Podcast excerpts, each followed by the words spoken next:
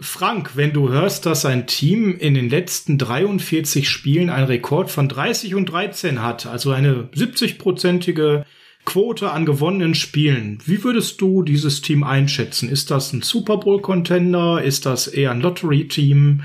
Wo sind wir da bei so 70 Prozent Gewinnquote in der NFL? Ja, wenn es über die ganze Saison geht, natürlich äh, wäre man schwer im Kommen, auch gerade ein Playoff-Kandidat, vielleicht mit Aussicht auf mehr. Das hat in einer langen Saison natürlich immer ein bisschen damit zu tun, zu welchem Zeitpunkt man denn gerade gut ist. Ist man zu Beginn der Saison gut, hilft mir das nicht weiter. Ist man im Dezember gut, ist das schon besser. Okay. Jetzt möchtest du natürlich, dass wir auflösen, wer dieses Team ist und welche Zeitraum wir uns angucken. Machen wir gleich am Anfang des Podcasts. Auf geht's.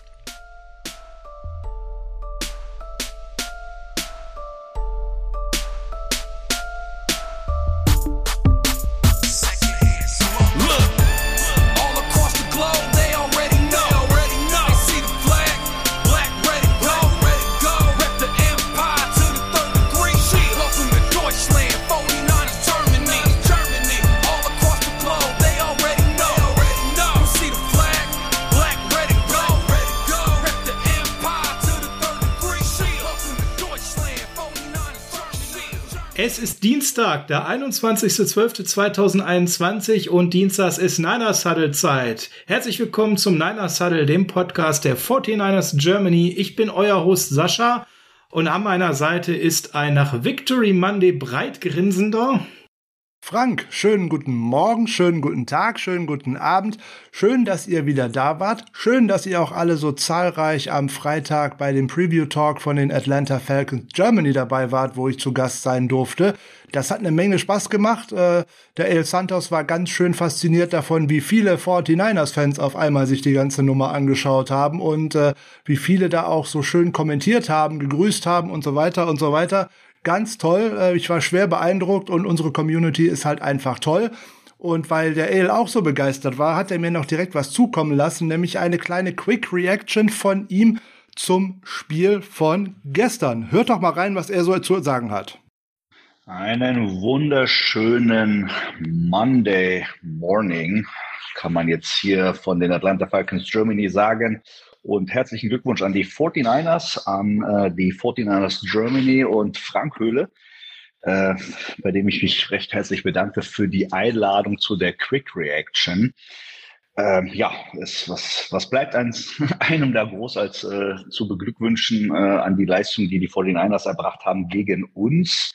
Äh, man muss neidlos anerkennen, dass es zwar furios losging und wir eine Mini-Hauch von Momentum hatten, als äh, der erste Kickoff-Return quasi in unsere Hände fiel. Aber ja, wenn wir es dann schon nicht schaffen, äh, mit Gewalt, sage ich mal, äh, in die durch die Mitte äh, in die Endzone zu prügeln und das auch noch mal dreimal im Spiel bei gleicher Situation nicht geschafft haben, dann hast du auch äh, letztlich auch kein Recht, das irgendwie zu, äh, zu gewinnen. Der die D-Line von euch, äh, der Pass Rush war erdrückend. Ja, ich glaube von 29 Plays oder von 35 Plays waren 39 äh, Hits, äh, die, die Matt Ryan da irgendwie ertragen musste, dass er da lebend vom Platz runtergegangen ist. Äh, es spricht schon einem Wunder, ja. Erste Fragen kamen schon bei uns aus der Community. Äh, was braucht denn jetzt äh, Matt Ryan als nächstes, um mehr Protection zu haben? Braucht er eine Rüstung? Braucht er einen Panzer vielleicht? Ja, also das war schon sehr, sehr ähm, schräg mit anzusehen, wie diese O-Line, die in jeder Position mehr oder weniger einen Pressure äh, erzeugt hat, oder zugelassen hat, äh, dort abgeliefert hat. Ja, ähm, Receiver-technisch beziehungsweise angriffstechnisch haben wir dann irgendwann mitgekriegt, dass euer, ich glaube Thomas hieß der, der, der Cornerback, so mehr oder weniger Schwachstelle ist und haben ja dann mit Big Plays, äh, die man uns ja eigentlich so gar nicht in der, äh, am Anfang der Saison zugetraut hat, dann doch eher gepunktet und dort viel Raumgewinn äh, erwirtschaftet. Ähm, allerdings konnten wir da auch keinen Run irgendwie aufbauen so dass äh, wir da kein wirkliches Gleichgewicht herstellen konnten, um da in irgendeiner Form im Spiel zu bleiben. Defense-technisch habt ihr uns quasi in Grund und Boden äh, gelaufen, egal wen ihr da aufgestellt habt. Äh, das Scheme von Kyle Shanahan äh, erlaubt es da wirklich äh, mehr oder weniger jeden hinzustellen, ja, und erfolgreich zu sein. Ja, und Kittel, äh, ja, das ist euer X-Factor äh, den äh, Dion Jones in keinster Form irgendwie äh, unter Kontrolle bekommen hat. Also ich weiß ich glaube, über seinen Hintern sind irgendwie 120 Yards alleine gegangen, ja, die er dann wieder freigegeben hat als der beste Coverage-Linebacker, der ja nun mal galt in den letzten Jahren. Aber okay, Schwamm drüber, müssen wir mit leben und äh, schauen, dass wir das nächstes Jahr irgendwie in den Griff kriegen mit ihm. Ansonsten, ja, bleibt mir nichts weiter, als äh, den 49ers viel Glück zu wünschen für den Playoff-Run. Vielleicht äh, entsteht es ja, dass ihr dort in selbige kommt und dort erfolgreich seid. Ja, wünsche euch eine schöne Weihnachtszeit, bleibt gesund und äh, wir hören uns bestimmt das eine oder andere Mal wieder, wenn es heißt San Francisco 49ers gegen die Atlanta Falcons Germany. Bis dann. Vielen, vielen Dank äh, für die kurze Quick Reaction. Jetzt können wir fast aufhören, hat er schon ganz schön zusammengefasst. Ähm, kleiner Hinweis noch, die Atlanta Falcons Germany machen am Dienstag, also heute um äh, 17.30 Uhr live ihren äh, Review-Talk. Äh, ganz am Anfang werde ich noch mal für ein paar Minuten kurz dabei sein und äh, meinen Senf als Quick Reaction bei Ihnen äh, dazu ablassen. Äh, dann äh, werde ich mich da gerne draus verabschieden, weil die Nummer geht auch immer so gerne zwei Stunden und das halten meine Ohren sicherlich nicht aus. Ja, vielen, vielen Dank. Und äh, wer am Freitag nicht live dabei war, das kann man sich auch noch im Real Life reinziehen. Also das ist ja nicht schlechter geworden, nur weil das Spiel gelaufen ist, sondern es war eine tolle Runde und äh, da kann man definitiv noch mal die Klicks für die Atlanta Falcons Germany nach oben treiben. Frank, jetzt wollen wir natürlich auflösen, wer dieses 30 und 13 Team ist. 70 Prozent Win-Quote. Also ein Playoff-Team, was auch tatsächlich Chancen auf den Super Bowl hätte. Was soll ich dir sagen? Das ist der 30. Sieg von Jimmy Garoppolo am Sonntag gewesen. Wenn er startet und durchspielt, dann steht er 30 und 13, seitdem er bei den San Francisco 49ers ist. Ähm, bei aller Kritik wir haben auch gleich noch zwei, drei andere Zahlen, wo er wieder mal zu Größen in der Quarterback Room der 49ers in der Historie aufgeschlossen hat. 30 und 13 mit Garoppolo. Und ich glaube, da waren zwei, drei Spiele dabei, wo er sich krank über den Platz geschleppt hat. Ich erinnere mich da an letzter Saison, wo er auch mal eins verloren hat. Wenn wir die jetzt noch abziehen würden, dann würde das noch besser dastehen. Also mit Jimmy Garoppolo, bei aller Kritik sind wir ein Playoff-Team und sind wir jemand, der zumindest Außenseiterchancen hat auf den Super Bowl. Man braucht auf die Quote der anderen Quarterbacks in den letzten Jahren einfach nicht zu schauen und auch auf deren Qualität, da haben wir schon oft drüber gesprochen. Wer da noch mal genauer hinschauen möchte, der kann das bestimmt tun, weil Nick Mullins startet heute Nacht für die Philadelphia Eagles. Also wenn ihr das jetzt oh. hört, äh, dann ist das Spiel vorbei und er ist gestartet für die Philadelphia Eagles in der NFL und ich bin gespannt, wie er bei den Eagles aussieht. Ich mag den Jungen ja und auch als Backup finde ich ihn auch gar nicht schlecht. Nur so grundsätzlich haben wir ihn viel zu häufig auf dem Feld gesehen. Ja, das ist vielleicht Jimmys Schwäche. Das waren jetzt 43 Spiele. Wir verschweigen über wie viel er hätte machen können, wenn er nie verletzt gewesen wäre. Eine zweite Statistik und da gibt es ein Novum. Das erste Mal, seitdem Jimmy Garoppolo bei den San Francisco 49ers ist, ist er in der oberen Hälfte der Interception Rate. Er ist nämlich mit einem interception-freien Spiel, Frank, bei einer Rate von 2,1 Prozent und damit zum ersten Mal unter den Top 15 Quarterbacks. Und das ist ja direkt ein Way to win für uns gewesen, Frank. Wir haben gesagt, wenn Jimmy unter 30 mal wirft, check, hat er, deutlich sogar drunter. Wenn er keine Interception hat, check, hat er nicht, ne? dann steigen die Quoten dramatisch, dass wir dieses Spiel gewinnen. Das waren natürlich jetzt nicht alle Gründe, dass wir gewonnen haben. Aber wenn man im Vorfeld, Frank, von so einem Pflichtsieg spricht gegen eine Mannschaft, die besser dasteht äh, vom Rekord, als sie tatsächlich ist, und unsere Preview hat ja schon ergeben, dass wir in vielen, vielen Dingen überlegen sind und dass man das jetzt umsetzen muss auf dem Platz. Dann waren das ja zwei ganz wichtige Punkte, wo man sich hätte das mit vermiesen können.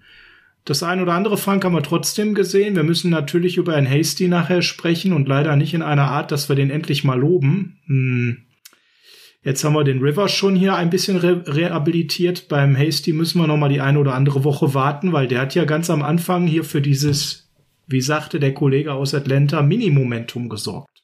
Ja, hat er und äh, dass er das fast ein zweites Mal noch gemacht hat, ist ganz schlimm und dass er dann insbesondere weiterhin noch mal das Feld gesehen hat als Returner, ist für mich der nächste Grund, äh, dass Herr Hightower in der nächsten Saison definitiv bei den San Francisco 49ers auf gar keinen Fall mehr beschäftigt werden darf. Ist das denn so äh, alternativlos, dass man den bringt und bringt und bringt oder was ist da? Also ich ich hab, bin wahnsinnig geworden, dass ich den weiter gesehen habe und ich bin ja grundsätzlich einer, der die kurze Stretch damals vor seiner schweren Schulterverletzung nicht so schlecht fand. Ich habe ja durchaus Ansätze bei ihm gesehen und ich bin jetzt kein Believer und ich bin jetzt auch kein Fan, aber ich sehe halt auch Positives bei ihm. Selbst ich hätte den da klar gebencht, Frank. Wie kann es zu so einer Situation kommen, dass man den weiterbringt, obwohl er solche Aussetzer in einem Spiel hat, die das ganze Spiel ja fast gekippt hätten? Ja, das ist relativ einfach. Äh, wen willst du denn aktuell dahinstellen, der noch keinen Bock geschossen hat?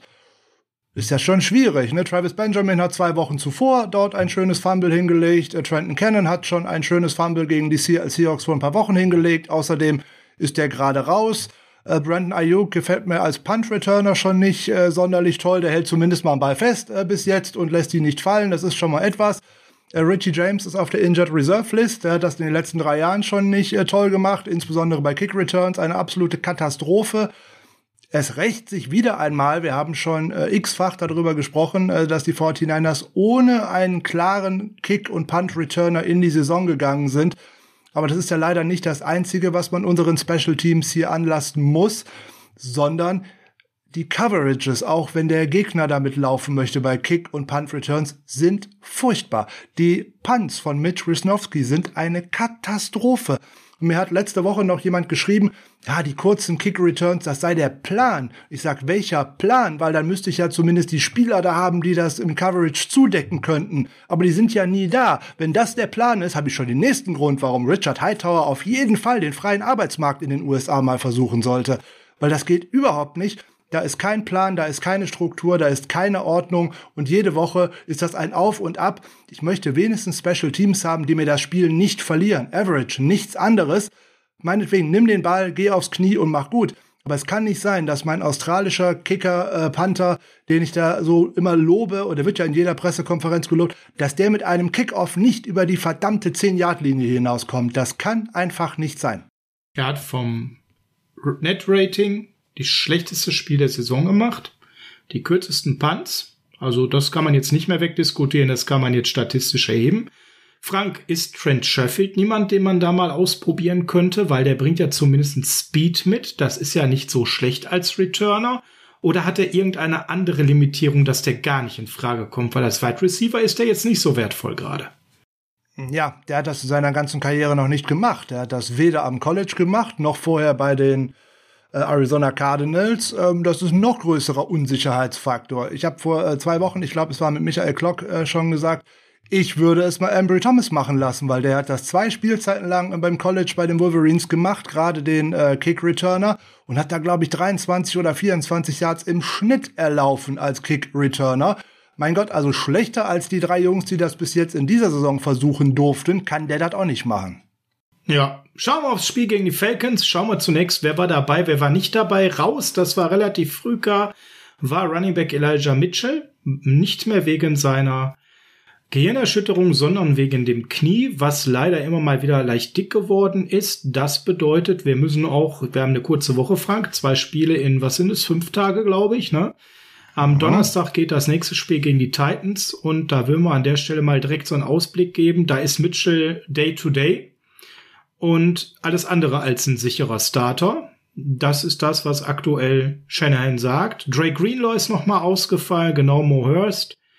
Und dann ebenfalls, er war zumindest daubvoll ausgefallen, ist Aziz Al-Shaya mit seinem Ellenbogen. Der ist ebenfalls Day-to-Day, -Day, soll aber etwas positiver aussehen als Mitchell. Fraglich war noch DJ Jones, Embry Thomas und Tat, die waren dann am Start. Und ähm, zumindestens bei Thomas und Jones soll es nicht schlimmer geworden sein durch das Spiel. Bei Tat ist es so, dass er sehr, sehr positiv auch für das Spiel gegen die Titans gesehen wird. Und was wir direkt vorneweg sehen können, Frank, es gab jetzt keine signifikanten neuen Verletzungen. Das ist doch auch mal eine gute Nachricht.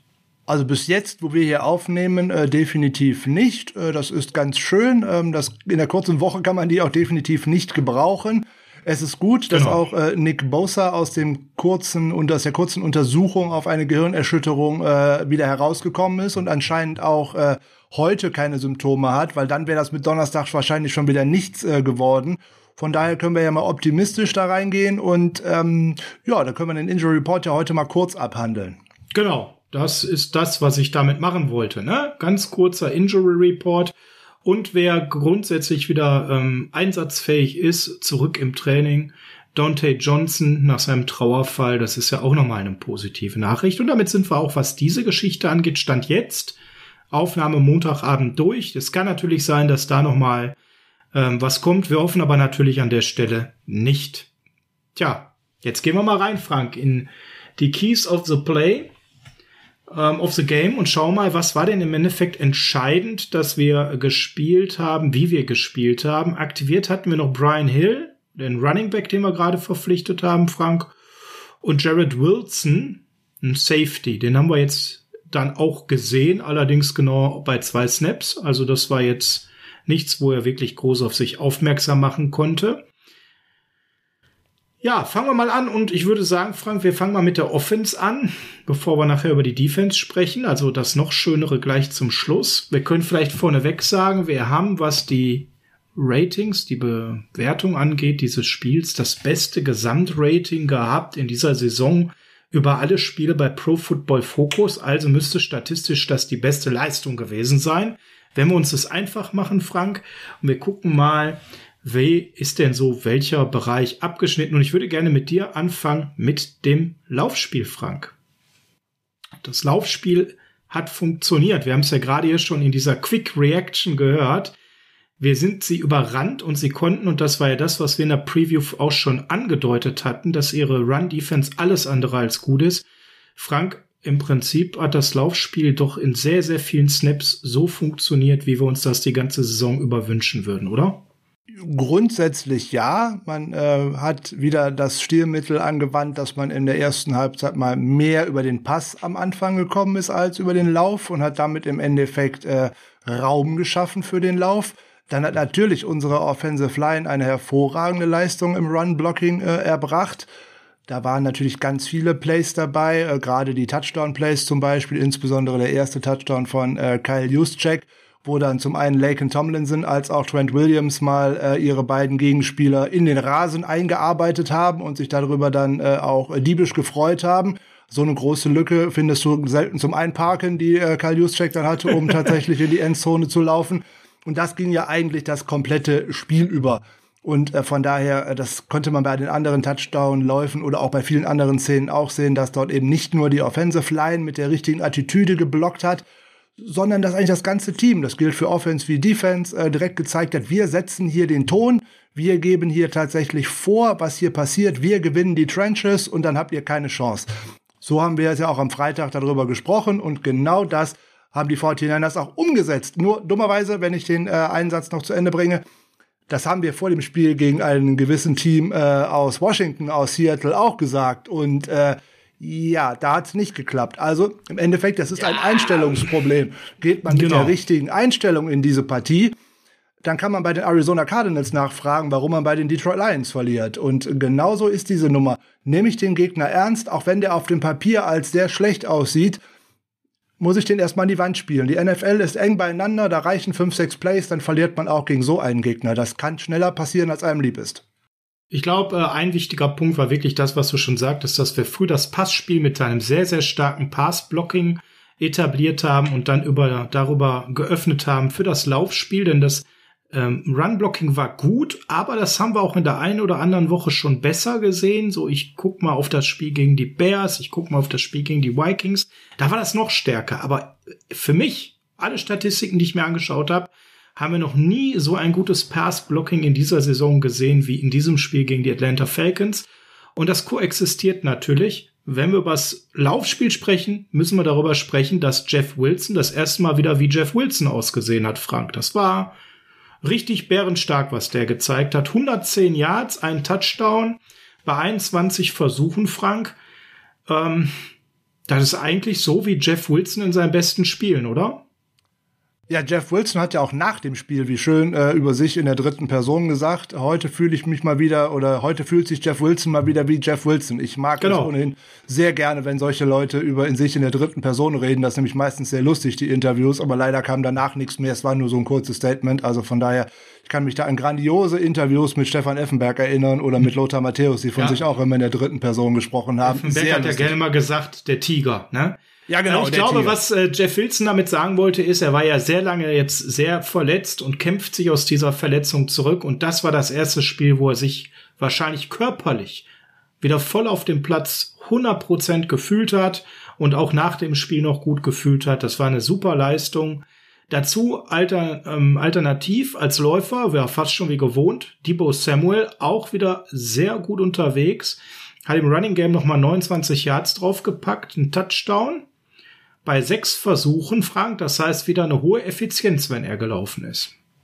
Ja, Wilson war schon bei 5,2 Yards äh, pro Carry. Das ist ausgezeichnet, äh, insbesondere weil viele, viele Läufe auch durch die Mitte waren. Und äh, er hat auch gute Cuts mal gesetzt. Da braucht man anscheinend auch wieder das richtige Gefühl, was er in den Vorwochen sicherlich auch äh, nicht gehabt hat. Klar, dem fehlt die Spielpraxis und dem fehlt die neuen Mitspieler und so weiter und so weiter das klappt jetzt deutlich besser und ähm, das kann im Hinblick auf die nächsten Spiele nur gut für uns sein.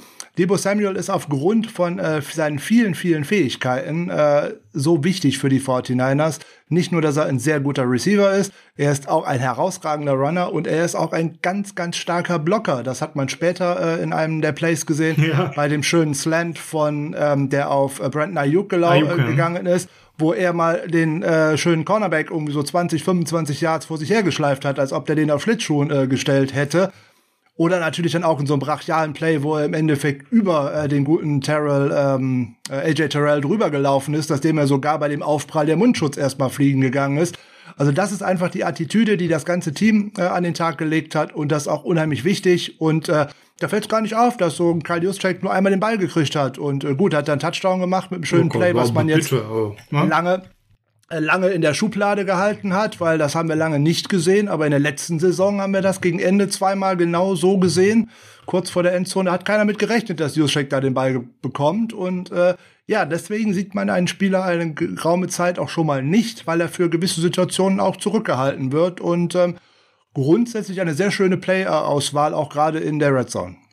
Da war auch äh, Trent Williams mit einem richtig geilen Block unterwegs bei dem Play. Also generell die O-Line hat hier richtig, richtig gut zusammengearbeitet.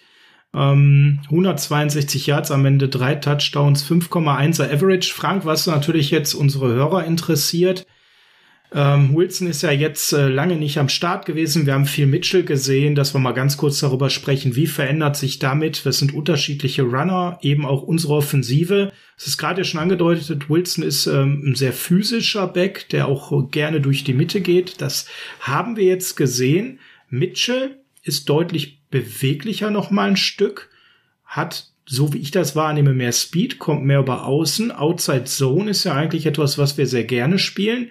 Kann man das mit Wilson so nicht spielen? Fehlen ihm dafür die Skills? Ähm, erklär uns mal ganz kurz, wo ist hier für alle die, die jetzt äh, Wilson nicht so sehr auf dem Schirm hatten, der war ja lange weg, wo ist jetzt der signifikante Unterschied zwischen Mitchell und Wilson? Ja, das macht zum einen die äh, Endgeschwindigkeit natürlich aus, aber auch die Cuts, die halt nicht äh, so flink sind, sondern eher physisch sind, der dann auch erstmal vielleicht erstmal in den Verteidiger reingehen möchte, um äh, den Stiffarm rauszuholen, während äh, ein Mitchell oder auch ein Raheem Mostert immer eher versuchen, den Cut so schnell zu setzen, dass der Verteidiger gar nicht an einen herankommt. Äh, größter Unterschied zwischen beiden ist, äh, glaube ich, dass äh, Jeff Wilson aus der Shotgun-Formation nicht so effektiv ist, sondern meistens eher aus der I-Formation eingesetzt wird das ist wiederum ein Problemchen hier und da für unseren Quarterback, äh, weil er dann den Ball nicht so schnell hier rausbekommt wie aus der Shotgun und weil er mal zumindest für einen Bruchteil einer Sekunde oder wie auch immer der Defense den Rücken zuwenden muss. Und das ist eigentlich grundsätzlich verkehrt. Deswegen wird es auch in der NFL immer weniger gespielt, weil der Pass Rush ist immer so schnell bei einem. Wenn man dann nur einen Ball fangen muss und man sieht, was alles kommt, wenn ich den Ball nehme und erst noch drei Schritte nach hinten laufe und dann zum Teil mit den Rücken zur Defense wende, ist das schwierig. Also das halt nur kleine Unterschiede zwischen den beiden. Ich glaube, dass man beide sehr gut einsetzen kann. Wir haben ja in der Saison auch schon mehrfach darüber gesprochen. einen durch die Mitte, einen über außen, sowas wie Thunder and Lightning. Das sind, sind äh, Dinge, die man äh, schön variieren kann und auch eine Defense damit natürlich auch ein bisschen äh, aus dem Rhythmus bringen kann und stressen kann, insbesondere wenn du einen frischen Runner hast. Jetzt hatte man immer so das Gefühl in diesem Jahr, wir haben eigentlich immer nur einen fitten Runner pro Spiel. Wenn wir es denn jetzt gegen Ende Dezember, was ja dann ohnehin immer wichtiger wird, ähm, zwei Fitte haben oder wenn Trey Sermon jetzt auch noch äh, zurückkommt, dass du mal drei fitte äh, Runner hast, dann kannst du zum einen äh, dort wechseln, weil du gut aufgestellt bist und der Gegner kann sich auch auf keinen einstellen und dann bleibt man halt immer gefährlich und ähm, im Dezember wird es immer schwerer, den Ball zu werfen, im Januar noch mehr, je nachdem, wo es hingeht. Und wenn man da den Ball laufen kann, hat man tatsächlich einen riesen Vorteil, wenn es nicht gerade in einem Dom stattfindet. Unbestritten. Was mir aufgefallen ist, Frank, äh, wir haben ihn schon mal gelobt, wir müssen ihn noch mal explizit loben. Tom Compton im Run-Blocking war wieder sensationell. Das war wieder ein bärenstarkes Spiel von ihm. Im Run-Blocking äh, überrascht er mich von Woche genau. zu Woche, wenn ich ganz ehrlich bin. Ähm, das habe ich ihm nicht zugetraut. Ich habe mich sehr gewundert, dass man äh, ihn freiwillig auf Right Tackle äh, stellt. Aber er macht das total gut und diese 96,8, die er da im Endeffekt äh, abgestaubt hat bei PFF, ist eines der Perfekt. höchsten Grades, die da überhaupt äh, gegeben worden sind. Und dass er auch jetzt tatsächlich im Passblock tatsächlich mal einen blitzeblanken Statsheet hat, wo nichts drin steht. Ähm, die Drehtür war geschlossen, ne? Das muss man mal einfach so sagen. Ja, ja allerdings. Äh, oder er hat äh, der Tür, er hat mal den Türsteher gespielt und nicht mhm. die Drehtür und hat gesagt, kein Einlass hier. Ja. Jetzt muss man natürlich auch fairerweise sagen, der Pass Rush der Atlanta Falcons, ohne denen zu nahe treten zu wollen, ist jetzt einer der schlechteren, wenn nicht sogar der schlechteste in der NFL. Aber auch da muss man erstmal tatsächlich die Türe zuhalten. Der von den Seahawks vor zwei Wochen, der war nicht viel besser. Und da sah die ganze Nummer ganz anders aus. Wir erinnern ja. uns an Safety ja. und solche Sachen. Also ja. von daher, da sollen wir uns über die Weiterentwicklung, die natürlich auch immer etwas mit Selbstvertrauen und Sicherheit zu tun hat, äh, doch einfach nur mal freuen. Und wenn man dann äh, sieht, was unsere komplette O-Line da abgegeben hat, das ist nicht viel, das muss man jetzt einfach mal sagen. Über so ein ganzes Spiel und auch über genug Passversuche war ich sehr mit zufrieden. Auch im Run-Blocking war ich sehr mit zufrieden. Die Unit äh, gefällt mir seit Wochen ja schon wieder, aber das war gegen Atlanta eine sehr gute Vorstellung. Absolut. Und was mir noch da als Ergänzung zu aufgefallen ist, dass Brandon Ayuk jetzt zum wiederholten Male bei fast allen Laufspielzügen auch auf dem Feld steht und da wirklich Scheiße frisst. Ich sag das mal salopp, wie es ist. Ich weiß nicht, ob das auch gerade so ein bisschen äh, ja die harte Schule ist, nach dem, was er sich da in der Offseason geleistet hat. Aber der hat 31 von 32 Laufspielzügen mitbegleitet und mitgeblockt und macht das mittlerweile zumindestens auf einem soliden Niveau für einen Wide Receiver, dass er da eine zuverlässige Konstante ist. Und was mir bei ihm auffällt, er schaltet nicht mehr so früh ab in den Plays. Er ist da viel, viel mehr gedanklich dabei, Frank. Er, er setzt nach, er guckt, ob er nochmal einen zweiten Block setzen kann. Also da hat der Junge enorm an sich gearbeitet. Ja, das äh, Gespräch muss auf einen sehr fruchtbaren Boden gefallen sein, weil alles, was jetzt so danach passiert ist, also Week 8 und nachfolgende, ist sehr gut. Ich habe das in der Folge mit äh, Michael ja, glaube ich, einmal kurz runtergerechnet. Hätte er seinen äh, statistischen Erfolg oder die Yards gefangen von Week 8 auf der ganzen Saison gehabt, wäre er äh, auf bestem Wege auch eine 1000-Yard-Saison zu schaffen. So, jetzt waren die ersten sieben Spiele äh, nicht wirklich gut. Wenn aber das dazu beigetragen hat, dass er verstanden hat, was von ihm erwartet wird, dass äh, jeder Snap wichtig ist, ob er den Ball bekommt oder nicht, dass jeder Teil äh, in diesem Scheme halt einfach wichtig ist, dann hat's ja immerhin was gebracht und ähm, dann werden wir in den nächsten Jahren noch viel Spaß an ihm haben. Ja, kann ich so unterschreiben. Wer mir so insgesamt äh, schon im Spielen nur so bedingt gefallen hat, aber Pro Football Focus sieht ihn deutlich kritischer, als es mir aufgefallen ist, ist Daniel Brunskill. Was war dein Eindruck während des Spiels? Für mich wirkte er immer gar nicht jetzt schlecht, so will ich das gar nicht sagen, aber im Eye-Test gegenüber Alex Mack, gegenüber eben auch, wir haben ihn ja gerade schon mal genannt, einen guten Tom Compton, hatte ich immer so ein bisschen den Eindruck, oh, der ist nicht ganz so drin wie die beiden und Pro Football Focus sieht da sogar einen ziemlichen Drop-off in der Leistung. Wie hast du ihn wahrgenommen?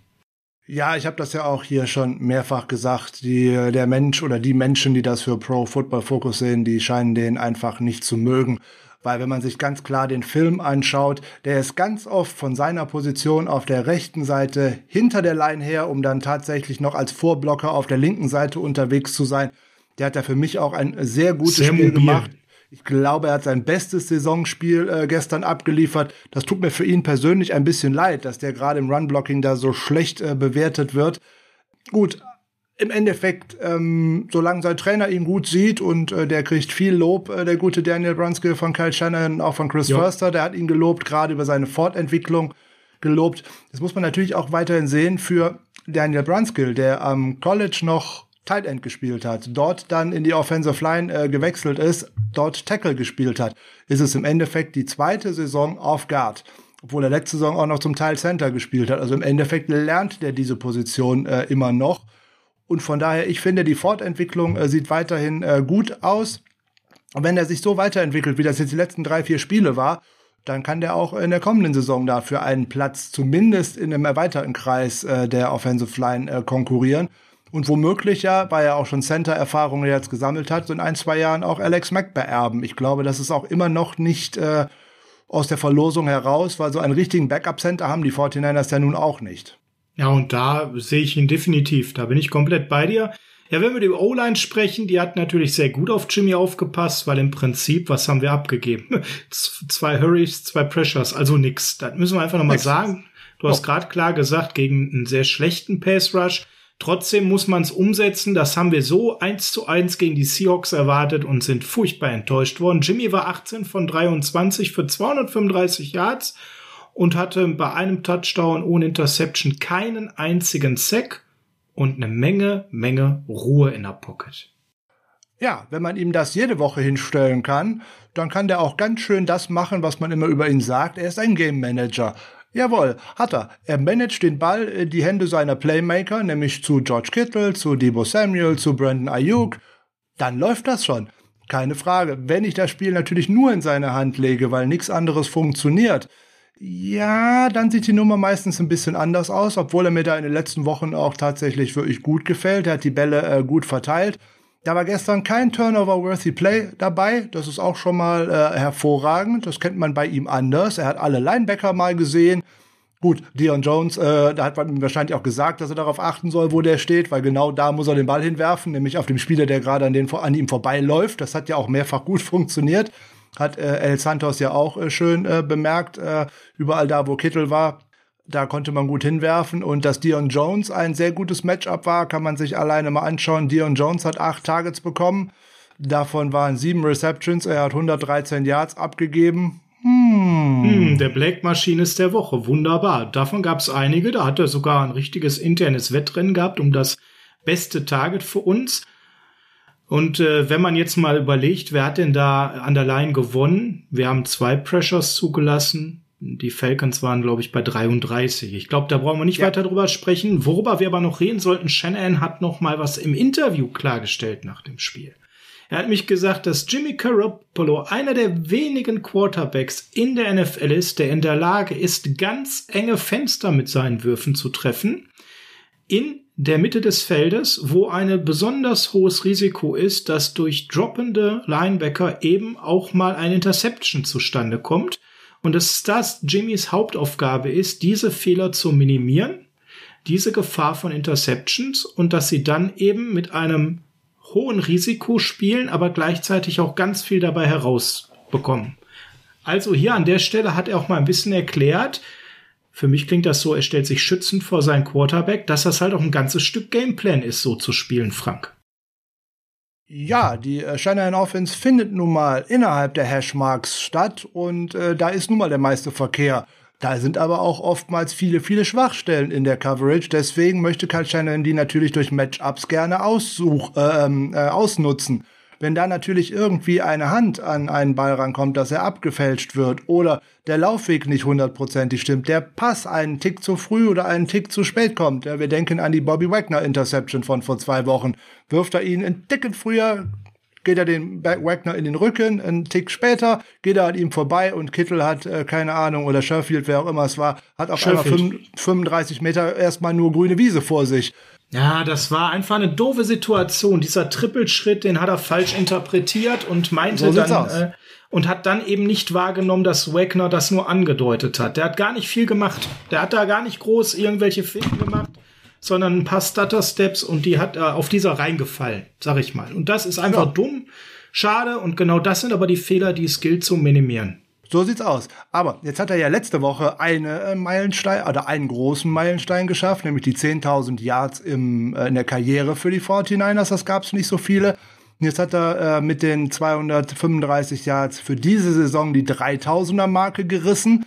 Damit ist er auch erst der sechste Quarterback, äh, der das tatsächlich geschafft hat für die 49ers. Und er hat jetzt schon zweimal äh, geschafft, eine 3000 Yard Saison hinzulegen. Natürlich führt er Joe Montana mit acht, vor Steve Young mit sechs. Aber dann kommen schon nur noch vier, äh, die gleich auf sind, mit jeweils zwei äh, 3000 Yards Spielzeiten. Es ist nämlich neben Garoppolo äh, Colin Kaepernick, Jeff Garcia und äh, ein gewisser John Brody, den wir alle noch kennen. Ja, klar. Wenn, so, jetzt wissen wir äh, aus den Folgen, die wir gerade auch äh, letztes Jahr mal über Garoppolo gemacht haben, da hat äh, gerade 2019 haben ihm irgendwie noch so 70 oder 80 Yards gefehlt, um überhaupt den Season Passing Record äh, überhaupt noch äh, Jeff Garcia abluchsen zu können. Da hat also nicht mehr viel gefehlt. Und der ist ja auch diese Saison jetzt bei noch drei ausstehenden Spielen äh, noch drin. Ich hoffe nicht, dass Jimmy so viel werfen muss. Aber so grundsätzlich, wenn diese Offense funktioniert und er den Ball verteilen kann und er die Playmaker an seiner Seite hat, plus eine mhm. funktionierende Offensive Line, dann kann er das schon. Das ist ja gar keine Frage. Und von daher Respekt an Garoppolo, der muss sich immer eine ganze Menge anhören. Äh, der kriegt immer ganz, ganz viel Kritik ab. Natürlich, Quarterback ist die wichtigste äh, Position im Spiel, aber zum Teil ist sie auch einfach ungerechtfertigt. Genau, und darum geht's uns. Wir wollen jetzt hier nicht in absolute ähm, Jubelarien stoßen, aber wir wollen das Thema mal versachlichen. Und das geht natürlich viel einfacher, wenn er so ein fehlerfreies, unaufgeregtes Spiel gespielt hat wie hier. Ja, die äh, Offense ist, weil er ein Game Manager ist, immer ein Ticken limitiert mit ihm. Wir werden eher selten die ganz tiefen Shots sehen, die dann zielgenau ankommen. Aber er hatte auch so ein Ding über 20 Yard in dem Spiel, das angekommen. Ja, er kann das schon. Ne? Er ist jetzt vielleicht da kein ähm, Russell Wilson zu seinen Hochzeiten, aber er kann das grundsätzlich liefern. Und das, was du gerade gesagt hast, die kurzen Dinge ähm, bis zehn Yards, auch über zehn Yards in der Mitte, da ist er einfach gut, da ist er zuverlässig und da muss er eben gucken, dass genau diese Interception-Themen nicht aufkommen. Ja, wenn wir im Passspiel sind, dann müssen wir sagen, George Kittle hatte für seine Verhältnisse der letzten Wochen ein schlechtes Spiel, Frank. Oder soll man oh. lieber sagen, ein ruhiges? weil schlecht war es, war es dann doch nicht, weil er hat am Ende doch sechs Pässe für 93 Yards gefangen. Äh, das ist immer noch aller Ehren wert und da freut sich jeder Wide Receiver drüber. Aber nach den Glanzleistungen der letzten beiden Wochen ist es natürlich so, dass es ein Ticken weniger war. Naja gut, äh, nach 183 und 151 Yards hört sich 93 ja schon fast mickrig an. Aber wenn es in der zweiten Halbzeit noch um mehr gegangen wäre und man hätte noch mehr passen müssen, dann wäre natürlich George Kittle gegen diese Linebacker und auch gegen diese Safeties in der Mitte das absolute Traummatchup gewesen. Dann hätte der natürlich noch mehr Bälle gesehen, keine Frage. Es war aber doch gar nicht nötig weil man ja die ganze Zeit dann auch tatsächlich laufen konnte und auch im Endeffekt die Uhr für sich spielen lassen konnte. Es war halt nicht gefragt. So ist es halt bei George Kittle bei 93 Yards geblieben. Sonst wäre da sicherlich auch erneut etwas Dreistelliges herausbekommen. Aber der hat ja ohnehin auch wieder im Blocking seinen Spaß gehabt und ja. Auch wenn es nur 93 Yards waren, ist er jetzt ähm, mit 4.429 Karriere-Yards auf dem dritten Platz aller Tight Ends äh, in der Geschichte der NFL gelandet, äh, was die Yard-Ausbeute in den ersten fünf Spielzeiten anbelangt. Ähm, da sind nämlich nur noch zwei vor ihm. Ist gerade so an Rob Gronkowski vorbei. Ich gerade sagen, der ist nämlich nicht vor ihm. Das hätten jetzt wahrscheinlich viele Hörer gedacht, hätten gesagt, ah, der, der Gronk, ne, der ist wahrscheinlich vor ihm. Nö, den hat er gerade mit diesem Spiel nämlich überholt, Frank. Wer ist denn da noch zu knacken und schafft er das diese Saison noch? Boah, diese Saison, könnte er das schaffen. Das wird aber eng. Also vor ihm, den könnte er noch kriegen. Das ist äh, Kellen Winslow Senior, 4513 Yards. Legendärer ja. Teil der San Diego Chargers, ne? Und ein Hall of Famer aus der 95er Klasse. So sieht's aus. Das könnte er noch gut schaffen. Das sind weniger als 100 Yards. Also das ist am kommenden Wochenende schon durchaus drin. Und auf Platz 1 liegt der Jimmy Graham mit 4752 Yards drei Spiele, dreimal 100 Yards könnte er schaffen. Also am Ende der Saison könnte er da vorliegen. Und wenn man jetzt noch bedenkt, wie viele Spiele Kittel in der letzten Saison und auch diese Saison schon äh, verpasst hat, könnte er weit vor allen anderen liegen. Wo ist denn Travis Kelsey in der Statistik? Hm, weiter Nicht hinten. dabei. Genau.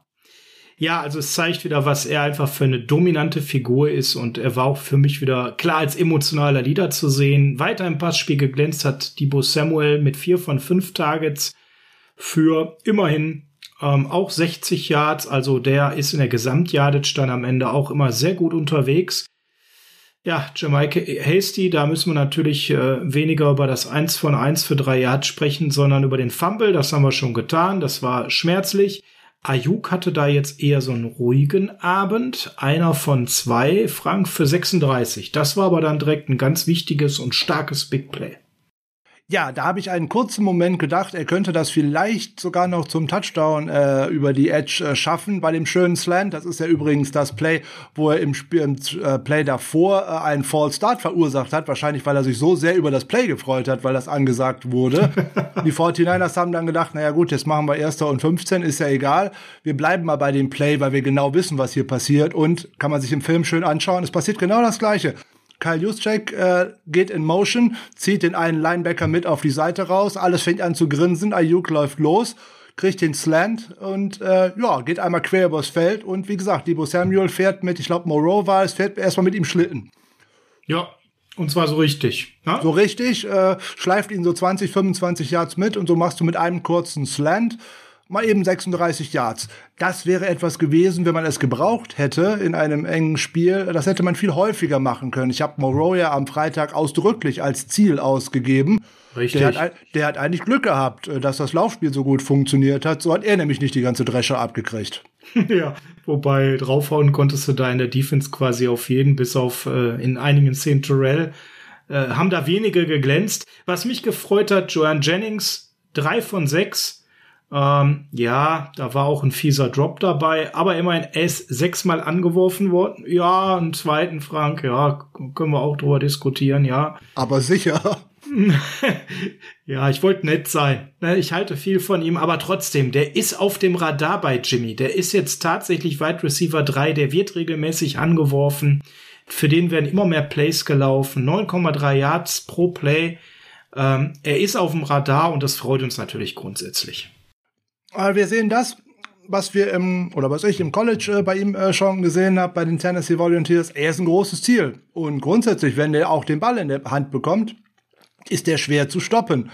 So, jetzt kommt er auch immer mehr Plays. Er bringt sich dramatisch gut im Run-Blocking ein und äh, oder auch im Pass-Blocking, dann wenn er dann halt für seine Mitspieler äh, Wege frei blockt. Auch da hat er gelernt äh, bei einem der Plays. Ich glaube, es war beim Debo Samuel Touchdown. Da hat er tatsächlich äh, an der Schulter geblockt. Vor zwei oder drei Wochen hat er dann noch dummerweise von hinten ins Pad gegriffen und hat ihn gezogen. Also hat er da eine Strafe vermieden. Das ist das Schöne, wenn Spieler daraus lernen aus ihren Fehlern. Das sieht man hier und da dann auch tatsächlich auch. So, die Drops waren in der zweiten Halbzeit äh, nicht mehr so entscheidend weil da sicherlich auch schon ein bisschen die Konzentration nachgelassen hatte aufgrund der hohen Führung. Aber da hätte er natürlich noch ein bisschen weiter Werbung für sich machen können. Aber das ist das typische Beispiel NFL. Der Spieler, der vor dir ist und der dir eigentlich mehr oder weniger deinen Platz blockiert, ist verletzt und du musst, wenn du reinkommst, musst du die Chance nutzen. Und Jennings hat es definitiv getan. Ja, und was wir halt gemacht haben im Gameplan, wir haben immer wieder Dion Jones gesucht. Das muss man einfach an der Stelle festhalten. Der hat ganz oft ein gnädiges Ziel gegeben. Vier von vier gegen Kittel abgegeben für 50 Yards. Gegen Debo Samuel hat er eins von eins abgegeben für 21. Gegen Brandon Ayuk eins von eins für 36. Also immer, wenn wir an der Stelle das gemolken haben, ja, dann hat das funktioniert. Na, das muss man ganz klar sagen. Und das freut uns, dass wir da auch mal das richtige Näschen hatten mit dem, was wir da projected haben, dass das so gut funktioniert hat. Also Frank, da können wir sagen, ähm, auch wenn der Gegner eine ja eher trashige Defense hat, du hast es gerade schon mehrfach gesagt, gegen die Seahawks konnten wir es nicht abrufen und waren umso enttäuschter über das Ergebnis. Das können wir ja auch mal ganz offen sagen. Großer Haken dran, dass wir es in der Offensive abgerufen haben, Frank. Und wo wir es noch mehr abgerufen haben, ist ja die Defense. Ja, die Defense hat äh, zweifelsohne den Ton für dieses Spiel vorgegeben und frei nach dem Motto, bis hierhin und nicht weiter. Ihr kommt hier nicht in die Endzone. Und das natürlich schon nach diesem dramatisch schlechten Auftakt äh, mit dem verlorenen Fumble beim Kickoff. das hätte ja anders ausgehen können. Da ist ein Touchdown netterweise nochmal zurückgenommen worden, weil Patterson nicht in der Endzone war. Und alles weitere, was danach erfolgte, es war ganz klare Tonesetter, dass man da tatsächlich direkt schon ein Turnover on Downs im äh, ersten Drive der Falcons erzwingen konnte, dass man denen direkt dort zeigen konnte, jawohl, wir nehmen den Kampf hier an, wir kämpfen hier um jeden Millimeter. Du hättest jetzt auch sagen können, naja gut, jetzt äh, haben die uns den Touchdown äh, äh, zwar wieder weggenommen, aber jetzt laufen die halt beim nächsten über uns rein und dann fangen wir halt weiter. Nee, wir haben das von da verhindert und im Endeffekt dreimal hat man es tatsächlich ja geschafft, ein Turnover und Downs äh, innerhalb der eigenen 10-Yard-Linie zu erzwingen. Das gab es noch nie in den letzten 40 Jahren in der NFL. Wollte gerade sagen, kommt ganz oft vor, ne? Zwinker, genau, es gab es noch nie in der Super Bowl-Ära.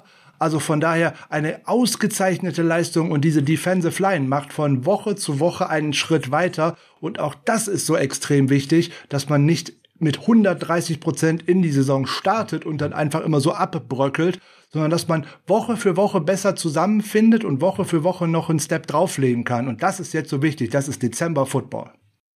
Und einer ging dort vorne weg. Und das war der gute Nick Bosa. Wieder ein sehr gutes Spiel von ihm, Frank. Eine Sache musst du mir mal erklären, wenn man das Internet beobachtet, Umfragen zum Defensive Player of the Year und dann werden ja meistens so die Top 3, Top 4 vorgestellt, dann fehlt da sein Name ganz oft.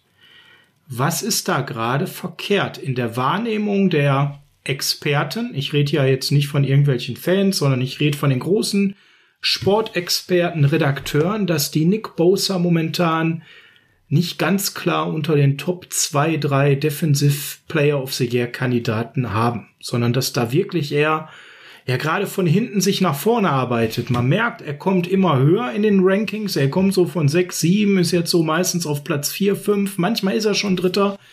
Aber er spielt ja bis auf wenige Ausnahmen die ganze Saison auf einem guten Niveau. 15 6 mittlerweile, das ist der zweitbeste Platz in der Liga vier Forced Fumbles, ebenfalls Platz zwei, 19 Tackles for Loss, damit ist er mit Abstand Platz eins, Frank. Warum wird er nicht so herausragend wahrgenommen von den Experten? Ja, das ist eine ganz gute Frage. Ich mein Hauptargument wäre jetzt im Zweifelsfalle, dass gerne äh, Spieler aus den Teams, die in der Liga vorne stehen, bevorzugt werden. Aber das kann man jetzt ja gerade über so TJ Watt oder auch Miles Garrett auch nicht unbedingt sagen. Die Teams fallen ja auch jetzt gerade nicht unter äh, die Kirsche auf der Sahne in der NFL äh, aktuell, sondern eher auch unter, naja, vielleicht kommen wir in die Playoffs, vielleicht aber auch nicht. Ähm, ich glaube, es liegt auch daran, dass Bosa ein ruhigerer Typ ist, in den Medien nicht so wirklich äh, auftritt, auch nicht großartig Rambazamba macht, wenn er gehalten wird und dergleichen so ein TJ Watt und auch ein Miles Garrett, die haben ein ganz anderes Standing. Ähm, die sind so, naja, extrovertierter und äh, halten auch mit ihrer Meinung nicht hinterm Berg. Und Bosa ist auch immer froh, wenn er nach dem Spiel kein Interview geben muss, wenn der irgendwie in den Katakomben verschwinden kann und dann mit seinen Mannschaftskameraden und Freunden, Familie irgendwie feiern kann. Keine Ahnung, wie äh, der sich über so einen Sieg freut bei den anderen sieht das immer anders aus. Ich glaube, so ein Miles Garrett, der ist so wie so ein Lothar Matthäus früher. Da, wo ein Mikrofon ist, ist es Miles Garrett. Und, äh, ist der am Start, genau. Und bei TJ Watt äh, sieht es gar nicht so anders aus. Dann hat äh, TJ Watt noch mit seinem Bruder immer einen Fürsprecher, der da immer Werbung für macht, wie toll denn sein Bruder ist. Und äh, ja, der andere Bowser macht das nicht. Der möchte das ja selber gerne sein. Er ist nun mal leider nicht so dominant äh, wie äh, Nick. Mhm. Und ähm, äh, gut, das ist aber sein persönliches Problem. Aber im Endeffekt ist es ziemlich egal, ob der als äh, Defensive Player of the Year da rausgeht oder nicht, weil er spielt eine absolut herausragende Saison nach einem Kreuzbandriss. Das darf man ja alles nicht vergessen. Und da war noch mehr im Knie kaputt. Was genau, hat man uns ja alles nicht verraten es war nicht nur ein einfacher Kreuzbandriss. Das hat sowohl der äh, behandelnde Arzt, der Herr Amitrage, mal bestätigt, als auch Solomon Thomas in einem Interview. Und dass der dann so zurückkommt und so dominant ist, wie du richtig gesagt hast, 15 Sacks, Karrierebestleistung für ihn. In seinem ersten Jahr waren es neun. Der ist auf bestem Wege, vielleicht sogar Alden Smiths Rekord bei den 49ers zu brechen. Der liegt bei 19,5. So weit ist er da nicht weg. Und ähm, jetzt gerade neun Total Pressures in dem Spiel von gestern der hat ja alleine zwei oder drei Jungs nach hinten geschoben. Der hatte so eine Energie und ähm, der zieht die anderen einfach mit und er schafft für die anderen auch Räume. Ja, du hast gerade schon zwei Namen genannt, die da immer wieder vor ihm genannt werden. Das sind Miles Garrett und TJ Watt. Aber auch natürlich ein Eric Donald ist jedes Jahr in dieser Verlosung drin. Micah Parsons wird da noch oft vor ihm genannt. Uff, also da kann man auch anderer Meinung zu sein, definitiv, denn äh, der reißt ab, der zeigt jede Woche hervorragende Leistungen und so war es auch gegen Atlanta. Und das ist ja, jetzt kann man sagen, Mensch, ja, die haben ja auch keine gute O-Line, der musste dieses Spiel liefern, auch da wieder. Das hätten wir eins zu eins so gerne gegen die Seahawks gesehen und diese Woche haben wir es gesehen, aber nicht nur von ihm, Frank. Die ganze Defense hat abgeliefert und das war wirklich eine hervorragende Leistung. Wenn wir natürlich immer unter der Prämisse ähm, dass das Ganze nur semi äh, gute Offense äh, war, die gegen uns gespielt hat. Aber wenn wir mal auf unsere Rushing Defense schauen zum Beispiel, dann haben wir das Laufspiel der Atlanta Falcons ja zu keiner Zeit wirklich äh, zur Entfaltung kommen lassen, Frank, und konnten den Lauf regelmäßig stoppen, so dass da eine wichtige Funktion eben auch für die Falcons in ihrer Offensive weggefallen ist. Matt Ryan musste ganz, ganz schnell, ja, werfen, das war klar. Und ein Cordell Patterson, von dem wir sehr viel halten, wo ja jetzt sogar ganz kurz vorm Spiel Shannon gesagt hat, ja, den hätten wir zweimal fast verpflichtet gehabt. Insbesondere beim letzten Mal hat er sich ganz aktiv dann für die Atlanta Falcons entschieden. Der hat ein Vertragsangebot von uns auf dem Tisch gehabt. Fand ich super, dass er das mal so ehrlich gesagt hat. Hört man ja selten. 18 Yards bei 11 Versuchen. Generell 62 Yards bei 23 Versuchen, Frank. Ähm, das längste war tatsächlich ein Scramble von Matt Ryan, der alles andere als mobil ist für acht Yards. Das war äh, nix, muss man ganz klar sagen. Fred Warner neun Tackles, Eric Armstead nochmal fünf Stops. Da haben sich also viele aktiv beteiligt. Ähm, können wir sagen, auch wenn das Laufspiel nicht berühmt ist, der Falcons, das war eine herausragende Leistung in der Laufdefense. Ja, eigentlich wie auch in der letzten Woche schon gegen äh, Joe Mixon. Da, da hat man den Bengals ja das Laufspiel auch schon abgewirkt. Und damit machst du dem Gegner natürlich schon ein Riesenproblem, wenn du ihm eins wegnimmst. Und äh, die, wir haben in der Freitag ja in der ähm, Preview-Folge schon darüber gesprochen, dass die Unvorhersehbarkeit eigentlich gerade durch Cordell Patterson in dieses Offensive Scheme hineinkommt. Spielt er jetzt Wide Receiver, spielt er jetzt Running Back? Der ist ja auch ein sehr harter Läufer, ein sehr physischer Runner und der gibt auch nicht auf und dergleichen. Also den finde ich ja grundsätzlich echt gut, wenn man sich den anguckt. Deswegen hätte ich den ja auch so gerne bei uns gesehen. Der war ja nicht umsonst in der Folge schon mehrfach äh, Thema. Aber dass man sich gut darauf eingestellt hat, wie man ihn stoppt, war das Erste, das Ganze abzuwürgen, nämlich die ganze Offense abzuwürgen. Weil was machst du dann? Mike Davis ist ein ganz anderer eindimensionaler Runner, ist ein ehemaliger Viertrunden-Pick äh, der 49ers der kann nur im Endeffekt geradeaus und äh, durch die Mitte und wenn die geradeaus und durch die Mitte zu ist, dann läuft er trotzdem beim nächsten Mal nochmal geradeaus durch die Mitte auch vor die Zuwand. Aber das ist doch gar nicht so das Entscheidende, ähm, sondern eigentlich, dass der Verbund wirklich gut äh, funktioniert hat und äh, man da tatsächlich nicht viel zugelassen hat, dass auch in der Run-Defense auch die Cornerbacks natürlich wieder einmal äh, gut äh, zugegriffen haben, nämlich Karen Williams oder auch Ambry Thomas, die hatten gute Stops in der Run-Defense. Äh, Josh Norman ist da ohnehin immer recht gut anzusehen, weil er ja gerne immer auch mal auf Forced Fumble schielt. Das hat gestern jetzt mal nicht funktioniert. Aber was, oh, die, Run, was die Run-Defense da gestern äh, abgeliefert hat, das war sehr gut. Das wird in den kommenden Spielen auch noch äh, wichtig sein. Und dann wird äh, Aziz Al-Shaya ja sicher auch zurückkehren, der da auch einen sehr, sehr guten Job in dieser Saison gemacht hat, wo man da an dieser Stelle vielleicht sogar auch mal die Ersatzleute loben muss weil ich fand auch, dass Marcel Harris ein sehr gutes Spiel gemacht ja. hat, der überraschenderweise ja. ja alle defensiven Snaps neben Fred Warner auf dem äh, Feld stand. Und der kommt mir bei äh, Pro Football Focus eigentlich auch wieder viel zu schlecht weg mit einem 57er Grade. Also da ja, hätte ich, da bin ich komplett bei dir. irgendwas in den 70ern erwartet, wenn ich ehrlich bin. Weil das ist ja das, was ich immer über ihn gesagt habe haltet den hinten aus der Coverage weg, bringt den näher an die Line of Scrimmage und in die Box, da hat er seine Qualitäten. Ich darf den nur nicht in 1 zu 1 Matchups in Coverage kommen lassen. Und äh, genauso hat ihn Ryans äh, gestern eingesetzt. Nochmal übrigens auch nochmal ein Lob an unseren äh, Defensive Coordinator, weil ich glaube, der gute ähm, Matt Ryan hat selten so einen unangenehmen Abend erlebt, weil er hatte insgesamt 39 Dropbacks Davon hat er äh, bei 16 Druck gehabt. Das sind 41 Prozent. Das ist ganz schön viel. Und in der zweiten Halbzeit waren es sogar bei 23 Dropbacks 12. Also in mehr als 50 Prozent stand er da unter Druck. Das war ein, und das nur mit wenigen Blitzes. Die 49ers haben nur fünf Blitzes gecallt im ganzen Spiel. Also das war eine sehr, sehr gute Leistung. Drei Sex noch dazu von Key, Bosa. Äh, eigentlich, eigentlich vier. Und Ebo Kam. Und genau, jetzt mal ganz ehrlich, Frank Ich verstehe ja, dass man Quarterbacks schützen muss. Da bin ich ja komplett dabei. Aber was bitte soll Arden Key bei dieser Strafe, die ja mal eben auch einen ganzen Falcons Drive, der tot war, am Leben gehalten hat, anders machen? Ja, das könntest du ja vielleicht auch mal Dummschwätzer Nummer eins Grant Cohen fragen, weil der dafür Arden Key ja auch wieder angezählt hat.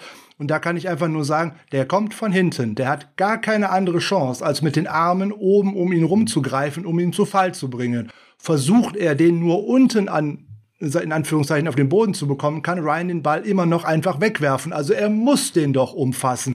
So, dann hast du, wenn du von hinten kommst, gar nicht die Möglichkeit abzurollen, abgesehen davon, dass auf der einen Seite auch noch wieder tatsächlich ähm, Menschen gewesen sind. Ich bin auch total dafür, Quarterbacks zu schützen, wenn da einer voll reinrauscht von vorne oder auch von der Seite oder meinetwegen auch von hinten, aber das war ja alles gar nicht der Fall.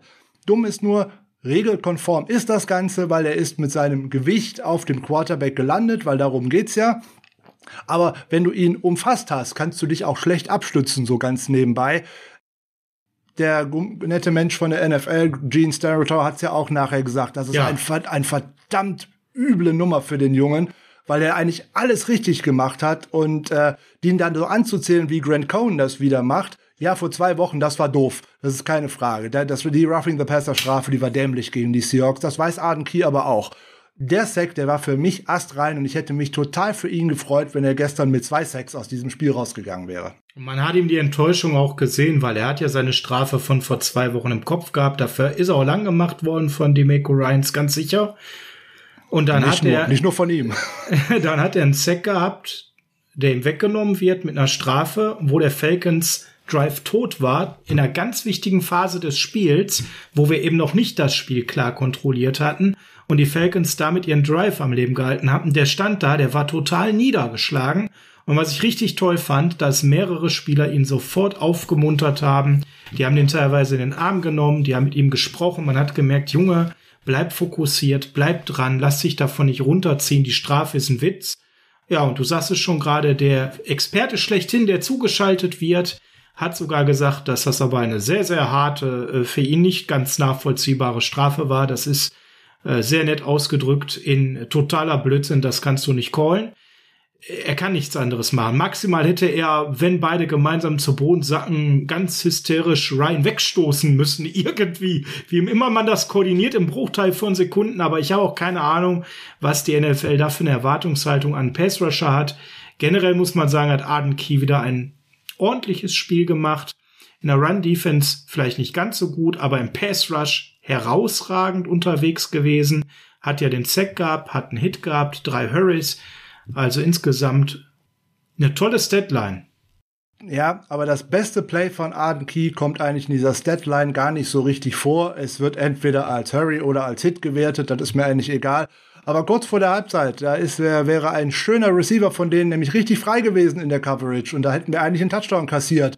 Wenn er nicht Ryan dort noch behindert hätte und so konnte er den Ball nicht anbringen, weil er ihn tatsächlich da auch glaub, tatsächlich getroffen hat. Gage, ja glaube, es war auch Russell Gage, aber ich bin mir nicht sicher. Auf jeden Fall ist der Receiver eine Slant-Route äh, durch die Endzone gelaufen und ähm, da war er rechtzeitig da und hat das auch noch verhindert, sonst hätte es vor der Halbzeit auch nochmal anders einschlagen können.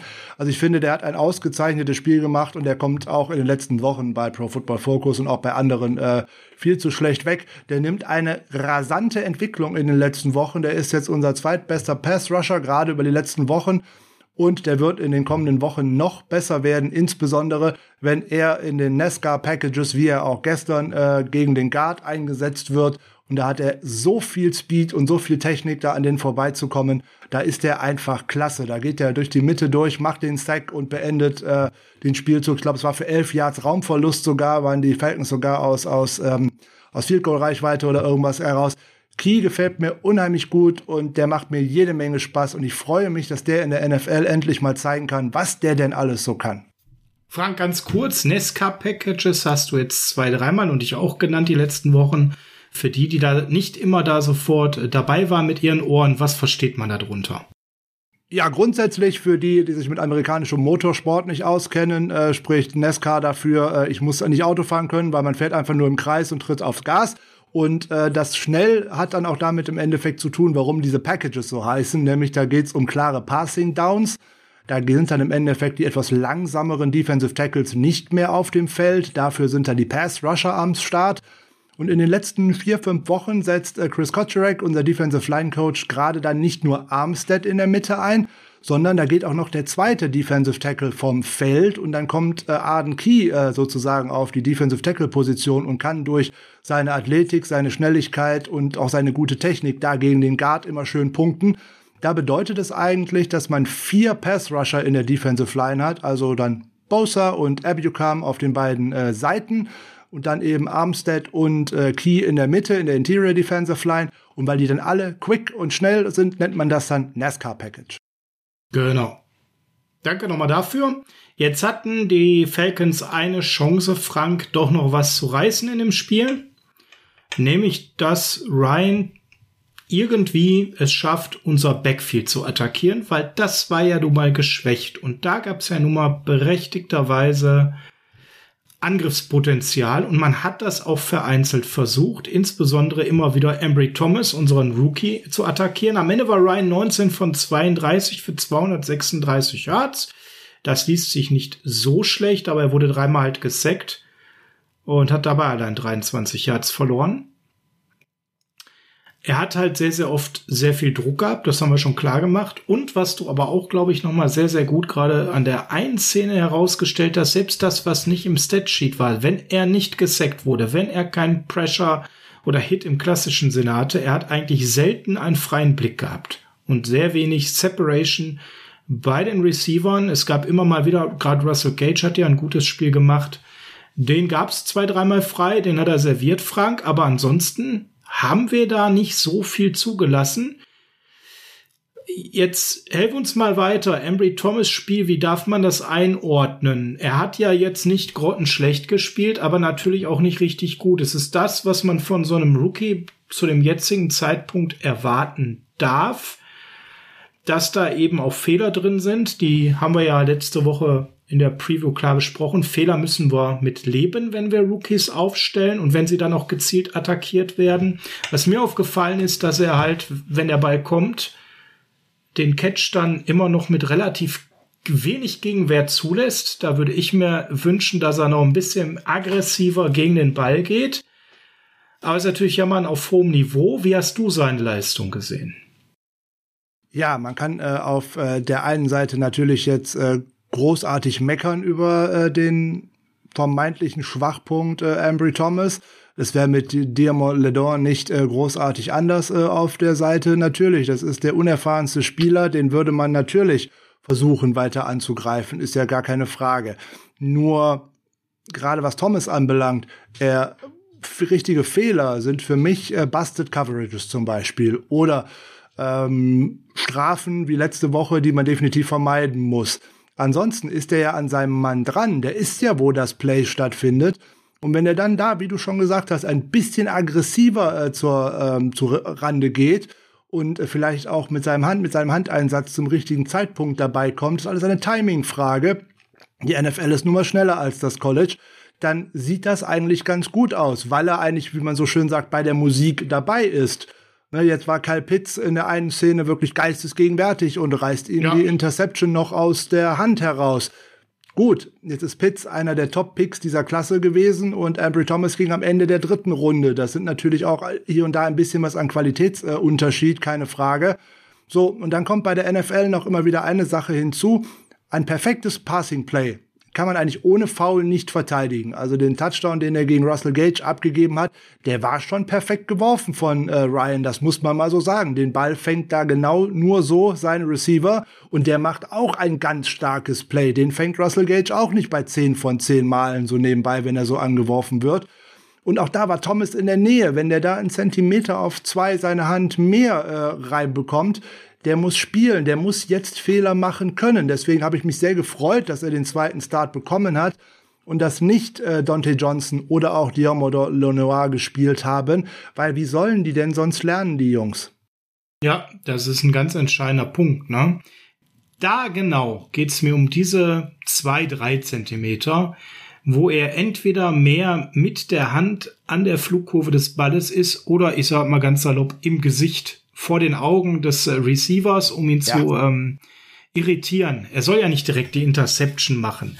Er muss ja gar keine Pass Deflection im klassischen Sinne hinbekommen, aber einfach mehr Irritation noch beim Receiver auslösen. Wenn man die blanken Zahlen sich nämlich anschaut, hat er vier von sechs Targets abgegeben für 95 Yards für ein Passer-Rating von 149,3. Das ist natürlich, hört sich noch nicht so gut an, aber das ist eben das, was du sagst. Lehrgeld. Er muss Lehrgeld bezahlen und ne, wenn man sechsmal angeworfen wird in so einem Spiel, dann ist klar, ähm, da wird ein Ziel gesucht. Aber um das mal ins Verhältnis zu setzen, Josh Norman hat auch vier von fünf abgegeben für 60 Yards mit einem Passer-Rating von 116. Klar, das ist ein bisschen besser. Aber wenn man die Zahlen miteinander vergleicht und so ein Veteran wie Norman dagegen steht, es ist nicht so viel besser. Ja, mit aber kleinen Unterschied. Bei zweien von diesen Catches, die Norman abgegeben hat, hat er nur die Hacken von seinem Gegenspieler gesehen. Der hätte nicht mal die Chance gehabt, da eingreifen zu können.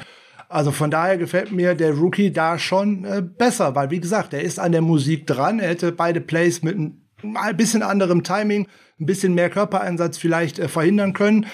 Lass uns mal abwarten, wie das in drei, vier Spielen oder auch nächste Saison aussieht. Der muss das lernen, der muss auf dem Feld sein, der muss die Competition haben und dann wird er das auch hinbekommen. Wie gesagt, er hat äh, zwei Jahre bei den Wolverines wirklich gut gespielt, äh, auch auf der Insel, auf dem Island außen alleine, auch gerade im Press Coverage.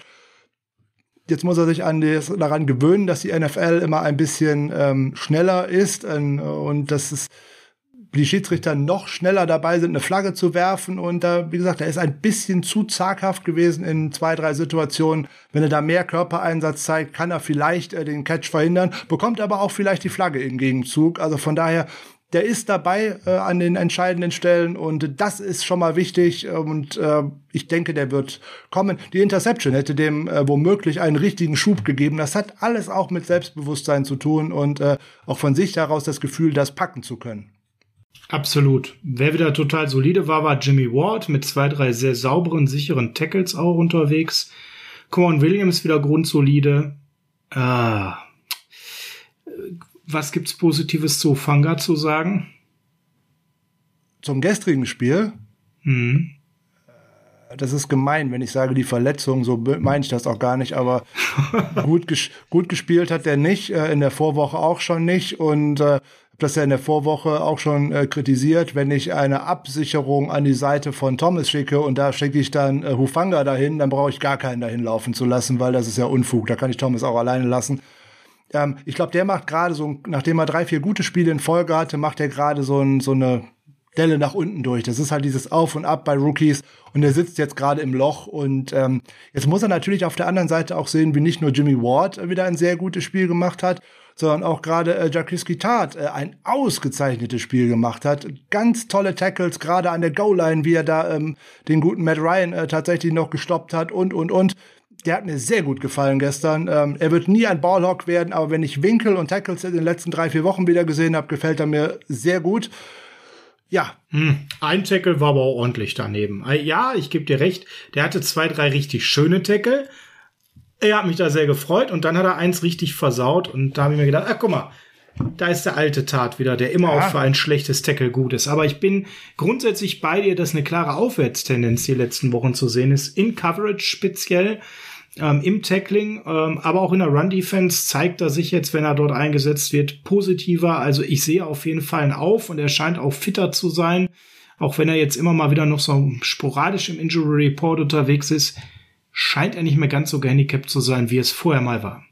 Ja, müssen wir mal abwarten. Das ist ja immer so ein Auf und Ab bei äh, dem guten Jacques Guitart. Das ist ja eigentlich auch so das Hauptproblem in seiner Karriere noch nicht einmal, ich glaube jetzt in acht äh, NFL-Spielzeiten, alle äh, Saisonspiele absolviert und ich glaube, das wird er auch nie schaffen äh, können. Dafür geht er aber auch mit sich manchmal auch zu sehr ins Gericht sozusagen, weil der schont sich ja selber dann auch nicht und dann tut's halt bei dem einen oder anderen Tackle halt auch mal weh und dann dummerweise auch ihm selber. Frank, ein Name ist für mich zu wenig auf dem Platz gewesen weil ich den ja mehrfach sehr gut gesehen habe und ich mir wünschen würde, dass wir den mehr heranführen. Von Charles Omenu haben wir nur zwölf Snaps tatsächlich gesehen. Hätte ich mir jetzt ein bisschen mehr gewünscht, dafür ein bisschen weniger vielleicht Jordan Willis oder sowas. Ähm, war das jetzt einfach der Situation geschuldet oder hast du eine Erklärung dafür? Ja, das kommt äh, sicherlich auch immer ein bisschen auf den äh, Gegner an. Wenn ich äh, die Jungs aus der Rotation mehr reinwerfe, bedeutet es eigentlich, dass die eigentlichen, die davor stehen, kein so gutes Spiel machen. Habe ich dann aber einen Bosa da vorne mit neun Pressures, ich habe einen Armstead mit fünf und dann eben auch äh, Key mit fünf und äh, Erbiokam mit einem guten Spiel. Die nehme ich ja nicht raus. Die sind ja heiß, die Jungs. So, dann müssen die anderen halt mit dem überbleiben, was vom Tische runterfällt. Und dann ist das dann auch für Omenio, Willis oder auch Kevin Givens, äh, dann bleibt da halt nicht mehr übrig und dann müssen die mit dem zurechtkommen, was da ist. Ähm, ich glaube nicht, dass das eine Zurücksetzung von Omenio ist, sondern einfach, dass die vier, die dann halt vor ihnen sind, gerade äh, auch in der Depth Chart einfach ein gutes Spiel abgeliefert haben und äh, wenn ich die Wahl habe, ob ich den einen, der schon mehrfach den Tackle platt gemacht hat, ähm, aufs Feld schicke oder denjenigen, der die ganze Zeit an der Seitenlinie gestanden hat, dann äh, nehme ich den, der äh, gut im Spiel ist und der genau weiß, wie er den Tackle gerade äh, flachlegt, auf Deutsch gesagt, dann ist ganz klar, dann komme ich halt nicht zum Zuge. Das Spiel war ja relativ früh gelaufen. Ich bin wieder an dem Punkt, muss man das einfach so weiterrocken und die Statistikbögen füllen und das Selbstbewusstsein aufwerten und riskieren, dass Spieler sich verletzen? Oder muss man die Spieler runternehmen? Und offensichtlich werden meine Gedanken mittlerweile bis mit Marioko äh, weitergesponnen, weil der hat diese Frage auch Kate Shannon gestellt. Und Shannon hat klar gesagt, na, das ist irgendwie 2019 schiefgelaufen, als wir vorne lagen. Da haben wir nämlich das letzte Quarter bös und damit auch das Spiel verloren. Und deswegen habe ich auch keine Sekunde darüber nachgedacht, Starter zu schonen.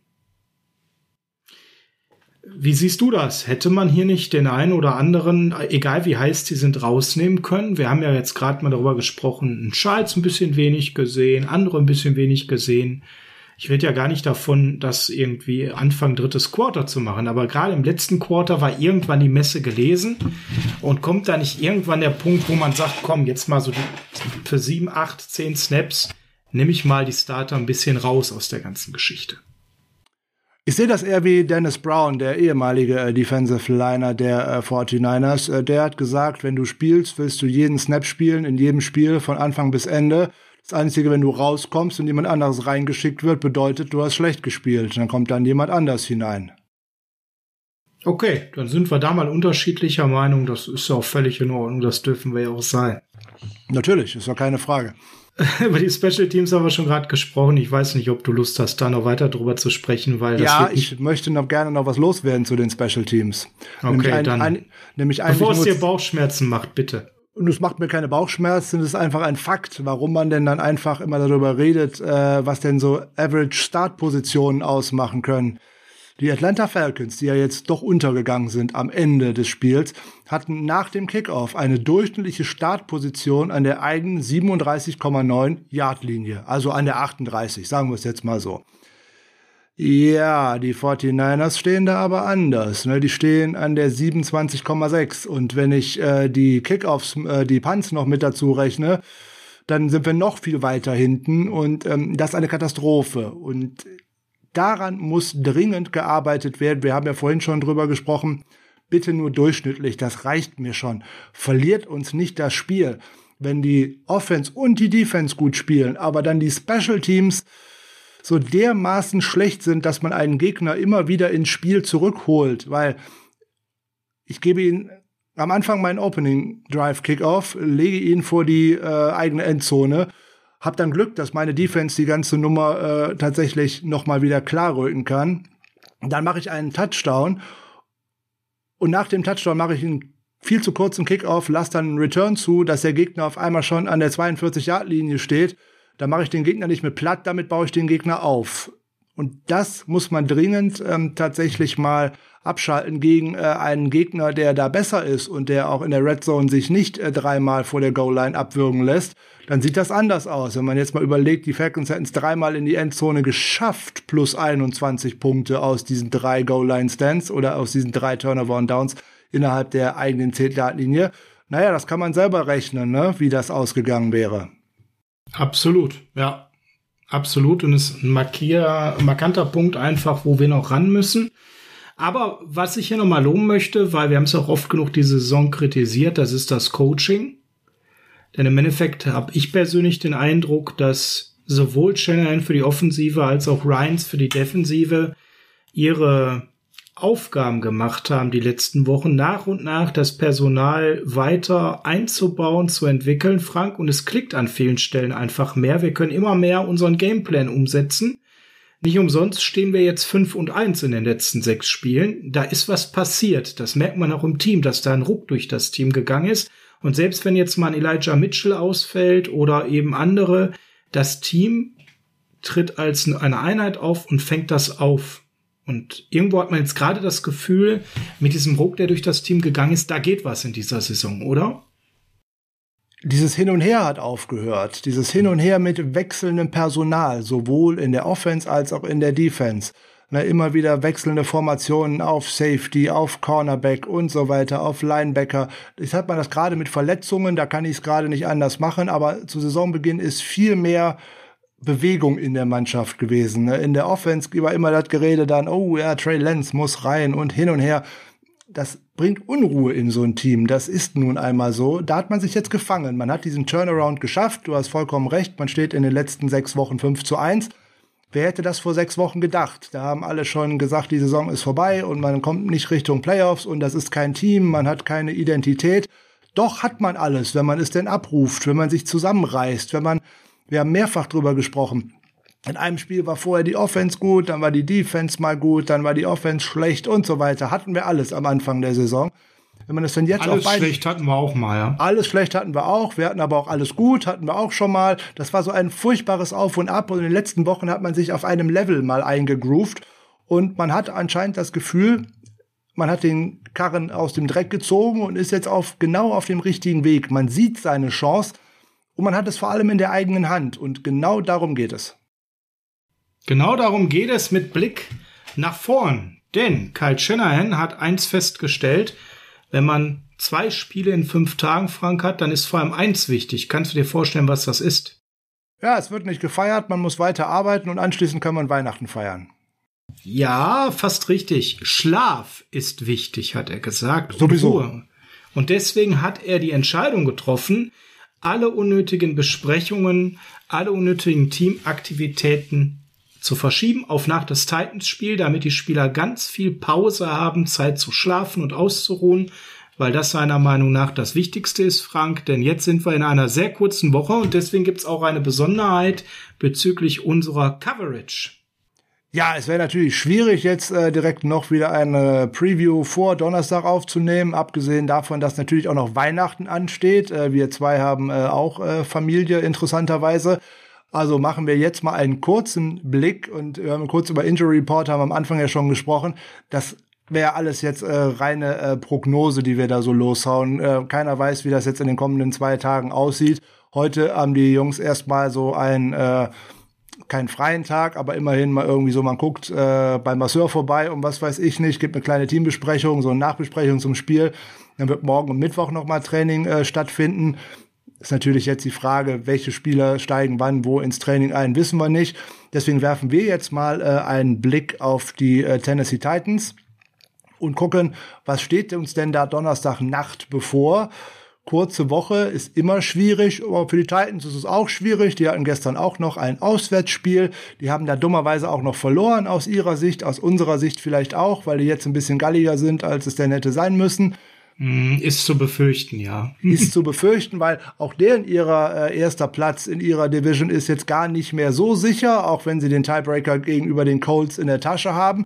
Aber die sind auch nur ein Spiel vor den Colts. Also wenn die gegen uns verlieren, ähm, dann sind die auch, kommen die ins Schwimmen. Ja, wollen die natürlich auch nicht. Zu Hause wollen die natürlich gewinnen, ist ja keine Frage. So und äh, für NFL-Spieler das, äh, das Thursday Night Game ist nicht beliebt alleine weil so eine kurze Reaktionsphase, äh, ähm, äh, eine kurze Rehabilitationsphase, eine kurze Erholungsphase hast. Das macht keiner gerne und grundsätzlich sind die meistens auch nicht schön, wenn man an die letzten Jahre zurückdenkt. Ist eigentlich schade, dass die Liga daran so festhält, aber damit kann man dummerweise Geld verdienen. Ganz genau. Schauen wir doch mal ganz kurz darauf, äh, wen kennen wir und wer ist bei denen vielleicht ein Wackelkandidat und nicht am Start. Immer momentan auf dem Injury Report ist jemand, der uns schon mal sehr wehgetan hat, den wir schon mal gedroppt haben, nämlich Julio Jones. Aber wir gehen mal davon aus, dass der spielt. Ah, war ich mir nicht so sicher. Der ist gestern mit äh, Hamstring raus im zweiten Viertel. Das sieht nicht so gut aus für ihn. Kurze Woche. Kurze Woche. Und das macht die Sache knackig. Wem wir aber auf jeden Fall nicht sehen werden, ist AJ Brown. Der ist im auf IR. Und natürlich äh, besonders prominent Derrick Henry, der hat Season-Ending IR ähm, als Running Back. Und da ist natürlich der größte Drop-off, weil die Herren Foreman, Hillard und McNichols, das sind die drei Running Backs, die gerade als Komitee laufen. Ähm, ja, die sind natürlich bei weitem nicht mal zusammen, sind die Derrick Henry. Und dementsprechend leidet Frank auch momentan dieses ganze Konstrukt. Dementsprechend strugglen die Titans auch seit dem Ausfall von Derrick Henry. Es gab Spiele, wo sie, gerade Hillard hatte so ein Spiel ja fast eins zu eins die Leistung bringen konnten. Aber man merkt jetzt, dass diese, dieser lauflastige Ansatz nicht mehr so funktioniert wie mit Derrick Henry und dann natürlich, natürlich auch Ryan Tannehill nicht mehr diese Möglichkeiten hat. Gerade das letzte Spiel von Tannehill war jetzt, äh, ja, grausam, kann man sagen. Ja, das ist natürlich ein, nicht nur ein strukturelles Problem. Den fehlen im Endeffekt drei von ihren vier Stützen äh, der Offensive, ist ja keine Frage. Du hast eigentlich von den vier Gedachten Tannehill, Henry, äh, Julio Jones und ähm, na, wie kommt da? Äh, AJ Brown. Ähm, davon hast du drei halt nicht zur Verfügung und ähm, oder hattest über große Strecken der letzten Wochen diese drei nicht zur Verfügung dann wird es natürlich schwierig. Der Drop-off ist groß. Ne? Das kann man mal für ein Spiel Absolut. vielleicht irgendwie kaschieren, aber so auf Dauer wird das äh, echt schwierig. So, und wenn dann auch dein Quarterback nicht so spielt, wie er es die letzten beiden Jahre gemacht hat, ist ja klar, dem fehlen da auch die Playmaker. Äh, der äh, Corey Davis-Abgang tut denen wirklich weh. So nebenbei. Ja. Der hat deutlich häufiger auf dem Feld gestanden, als Julio Jones äh, das äh, gemacht hat. Ja, dann hat, dann fehlt natürlich auch noch ein Guard. Äh, Roger Stafford, äh, Stafford fehlt denen auch äh, in der Offensive Line. Da sind die auch nicht so sattelfest und so kommt dann halt eins zum anderen. Da wird auch ein großer Vorsprung in der Division auf einmal kleiner und man kommt noch unter Druck. Ja, wir haben jetzt in den letzten vier Spielen drei Niederlagen gesehen. Unter anderem gut gegen die Patriots kann man verlieren, aber gegen die Steelers, boah, gegen die Texans. Ja, uh, besser nicht, ja. Ne, da muss man nicht unbedingt verlieren. Gegen die Jacksonville Jaguars war der einzige Sieg und ich sag mal, wer gewinnt gegen die gerade nicht. Also dementsprechend, die strugglen gerade ganz ordentlich und man merkt halt in den totalen Zahlen, Frank, dass, äh, wie du schon sagtest, die ganzen Playmaker fehlen in der Offensive und dass die Offensive einfach nicht mehr am Laufen ist. Und wir beiden kennen das, das ist ein altes Lied. Wenn die Offensive nicht mehr so rollt, was passiert? Die Defensive steht mehr auf dem Feld. Kann man erkennen. Ne? Also man merkt es ganz, ganz deutlich, ähm, wenn es nicht gerade gegen Jacksonville geht, dass sie deutlich mehr unter Druck geraten in der Defensive und damit auch die Leistungen dort nicht mehr so herausragend sind, ist ja nun mal eine alte Kamelle. Irgendwann ist so eine Defensive müde in einem Spiel, wenn die Offensive sie nicht mehr so entlastet. Und das speziell fand ich, konnte man in den letzten Spielen sehr, sehr gut erkennen, dass die Defensive halt noch mal was ganz anderes leisten musste, mehr auf dem Feld stand. Es sind immer noch sehr, sehr gute Spieler dabei, ähm, die auch sicherlich sehr unangenehm zu spielen sind, Frank, aber es sind natürlich auch Spieler dabei, dem man das dann anmerkt, dass sie nicht gewohnt sind, so viel auf dem Feld zu stehen und generell nicht die Qualität mitbringen, so dass da auch sich Angriffsflächen bieten. Was wäre denn so dein Lieblingsziel für das Spiel gegen die Titans? Wenn wir mal voraussetzen, dass wir bei unserem Standard Gameplan bleiben, wir werden viel laufen und wir werden situativ passen, Frank. Wo ist denn der Black Machines, den du ausgegraben hast? Also grundsätzlich sollte man zu der äh, Defense äh, vielleicht noch sagen, die sind auch sehr verletzungsgeplagt. Das ist nicht so prominent äh, wie jetzt gerade in der äh, Offense, aber die haben schon sage und schreibe 42 unterschiedliche Spieler in der Defense eingesetzt. Also das sind Dimensionen, die wir auch in der letzten Saison äh, nur knapp erreicht haben mit den zahlreichen Ausfällen, die wir da hatten. Und dann wird's natürlich äh, extrem schwierig. Da sind ja auch Spieler dabei, von denen hat man sich ein bisschen was erhofft. Ne? Zum Beispiel der First-Round-Pick äh, Caleb Farley, der Cornerback, ist auf Injured Reserved. Der hat jetzt nicht so viel zeigen können, um mal so ein Beispiel zu nennen. Ne? Und das ist jetzt vielleicht kein Leistungsträger, aber dann ist es eben so, wenn dann noch ein Janoris Jenkins ausfällt, dann, dann wird es auch da schon dünn, ähnlich wie bei uns. Ne? Wobei mir ja persönlich sehr, sehr gut ähm, in den Wochen immer wieder mal Elijah Molden gefallen hat. Den hatten wir ja hier auch in der Coverage. Den hatten wir da auch drin. Der wäre auch ein schönes Ziel äh, für alles, äh, wie ich so grundsätzlich finde. Eigentlich kann man da wieder schauen, wo man äh, denn so möchte. Da geben sich auch genug. So, ich würde äh, jeden als Ziel auserkoren äh, oder aus mir aussuchen, ähm, außer Kevin Bayard, wenn ich ehrlich bin, weil der ist stark. Der ist halt richtig stark. Der spielt eine Pro Bowler Saison. Das müssen wir einfach auf den Punkt bringen. Der hat zwar auch schon 300 Yards abgegeben, aber dafür auch schon fünf Interceptions gefangen. Und äh, das ist halt immer die Frage, will ich diese Gefahr eingehen? Da kann ich lieber nebenan auf äh, vielleicht mal gucken, ob ich George Kittle äh, gegen Armani Hooker in ein äh, Duell bekomme. Der macht das nicht so gut. Oder Elijah Molden hm. meinetwegen, der gibt 70 Prozent Catches ab und schon 440 Yards, drei Touchdowns, ist kein schlechtes Ziel. Jack Rabbit, den Namen finde ich einfach grandios. Äh, Jack Der Name Ra ist super, oder? Jack Rabbit Jenkins, ähm, 471 Yards abgegeben, vier Touchdowns abgegeben. Super. Harold Landry finde ich auch. Harold hübsch, Landry ne? ist sozusagen der Dion Jones, äh, in Anführungszeichen, äh, der da rumläuft. Ähm, wenn ich den in ein 1 zu 1 ähm, Matchup bekomme. Da 15, steht, finde ich, auf der Stirn Kittel drauf. Ja, so ungefähr. 15 von 15, äh, also 15 Targets, 15 Receptions, also 100 Prozent. Passer Rating 135, also würde ich nehmen. Alles gut. Äh, wenn ich, äh, Jayon Brown ist auch noch ein Linebacker, den ich dann mir aussuchen kann. Rashawn Evans kann ich mir auch aussuchen bei den Linebackern. Also da wird wahrscheinlich wieder viel in der Mitte des Feldes äh, passieren. Aber grundsätzlich wird man wahrscheinlich von beiden Teams versuchen, äh, oder beide Teams versuchen, viel zu laufen, weil kurze Woche, jeder will da körperlich äh, dominieren und da ist halt äh, die entscheidende Frage, wer kann besser mit den Schmerzen umgehen, weil ne, gestern ging es nach dem Spiel ab ins Eisbad, dann wird viel geschlafen, wie du gesagt hast und äh, dann wird noch zweimal mehr oder weniger trainiert, dann setzen sich die 49ers in den Flieger so, und dann knallt es schon wieder. Und äh, das tut mhm. nun mal mhm. weh in der NFL, gerade Offensive und Defensive Line. Ich sage, wer hat da das größere Stehvermögen? Wer kann sich besser quälen? Das ist auch eine Frage. Ja, und wenn wir uns da mal die äh, Titans Rushing Defense anschauen, was die so zulässt und damit ja auch eben an der Stelle eine Aussage treffen, ja, wie gut sind eigentlich unsere Chancen, neben den Besonderheiten der kurzen Woche unser Laufspiel zu etablieren, da muss man ganz klar sagen, die sind gar nicht so verkehrt. Tennessee hat jetzt 86,9 Rushing Yards zugelassen in dieser Saison und sind damit in der gesamten Liga auf Platz zwei. Das ist verdammt stark. Und das muss ich leider noch mal verstärken. In den letzten drei Spielen haben sie die Gegner bei 49,3 Yards gehalten. Gut, jetzt muss man wieder, das ist halt immer Statistik, müssen wir auch ehrlich zueinander sein. Was waren die letzten drei Spiele und wie gut waren die Gegner im Laufspiel? Das spielt hier nämlich auch eine große Rolle.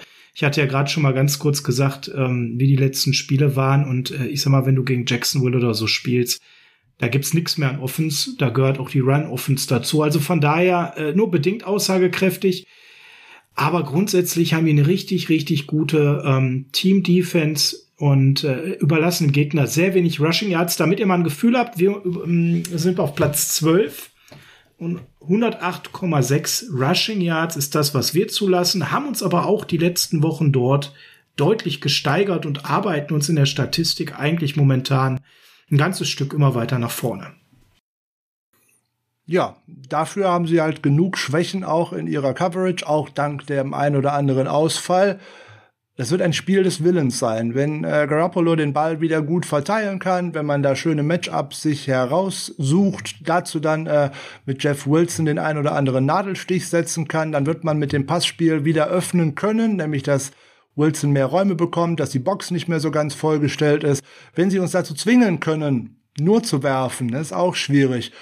Aber ich denke, dass Kyle Shanahan da schon die ein oder andere Idee zu dem ganzen äh, Gameplan haben wird. Da bin ich recht zuversichtlich und Matchups liegen quasi auf dem Tisch und äh, auch für der, die andere Seite ist das schwierig, da jetzt etwas aufzubauen in wenigen Tagen. Jetzt sind die 49ers auch ein Gegner, gegen man den Moment auch nicht gerne spielt.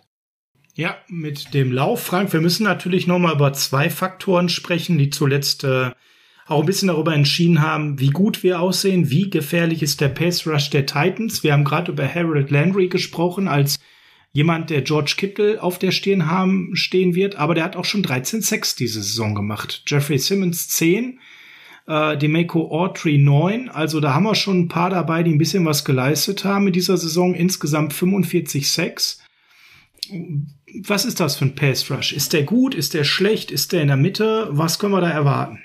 Also grundsätzlich ist der gut in der Spitze mit den drei Spielern, nämlich gerade mit äh, Jeffrey Simmons, dem äh, Defensive Tackle, der wirklich eine gute, eine sehr gute Saison spielt.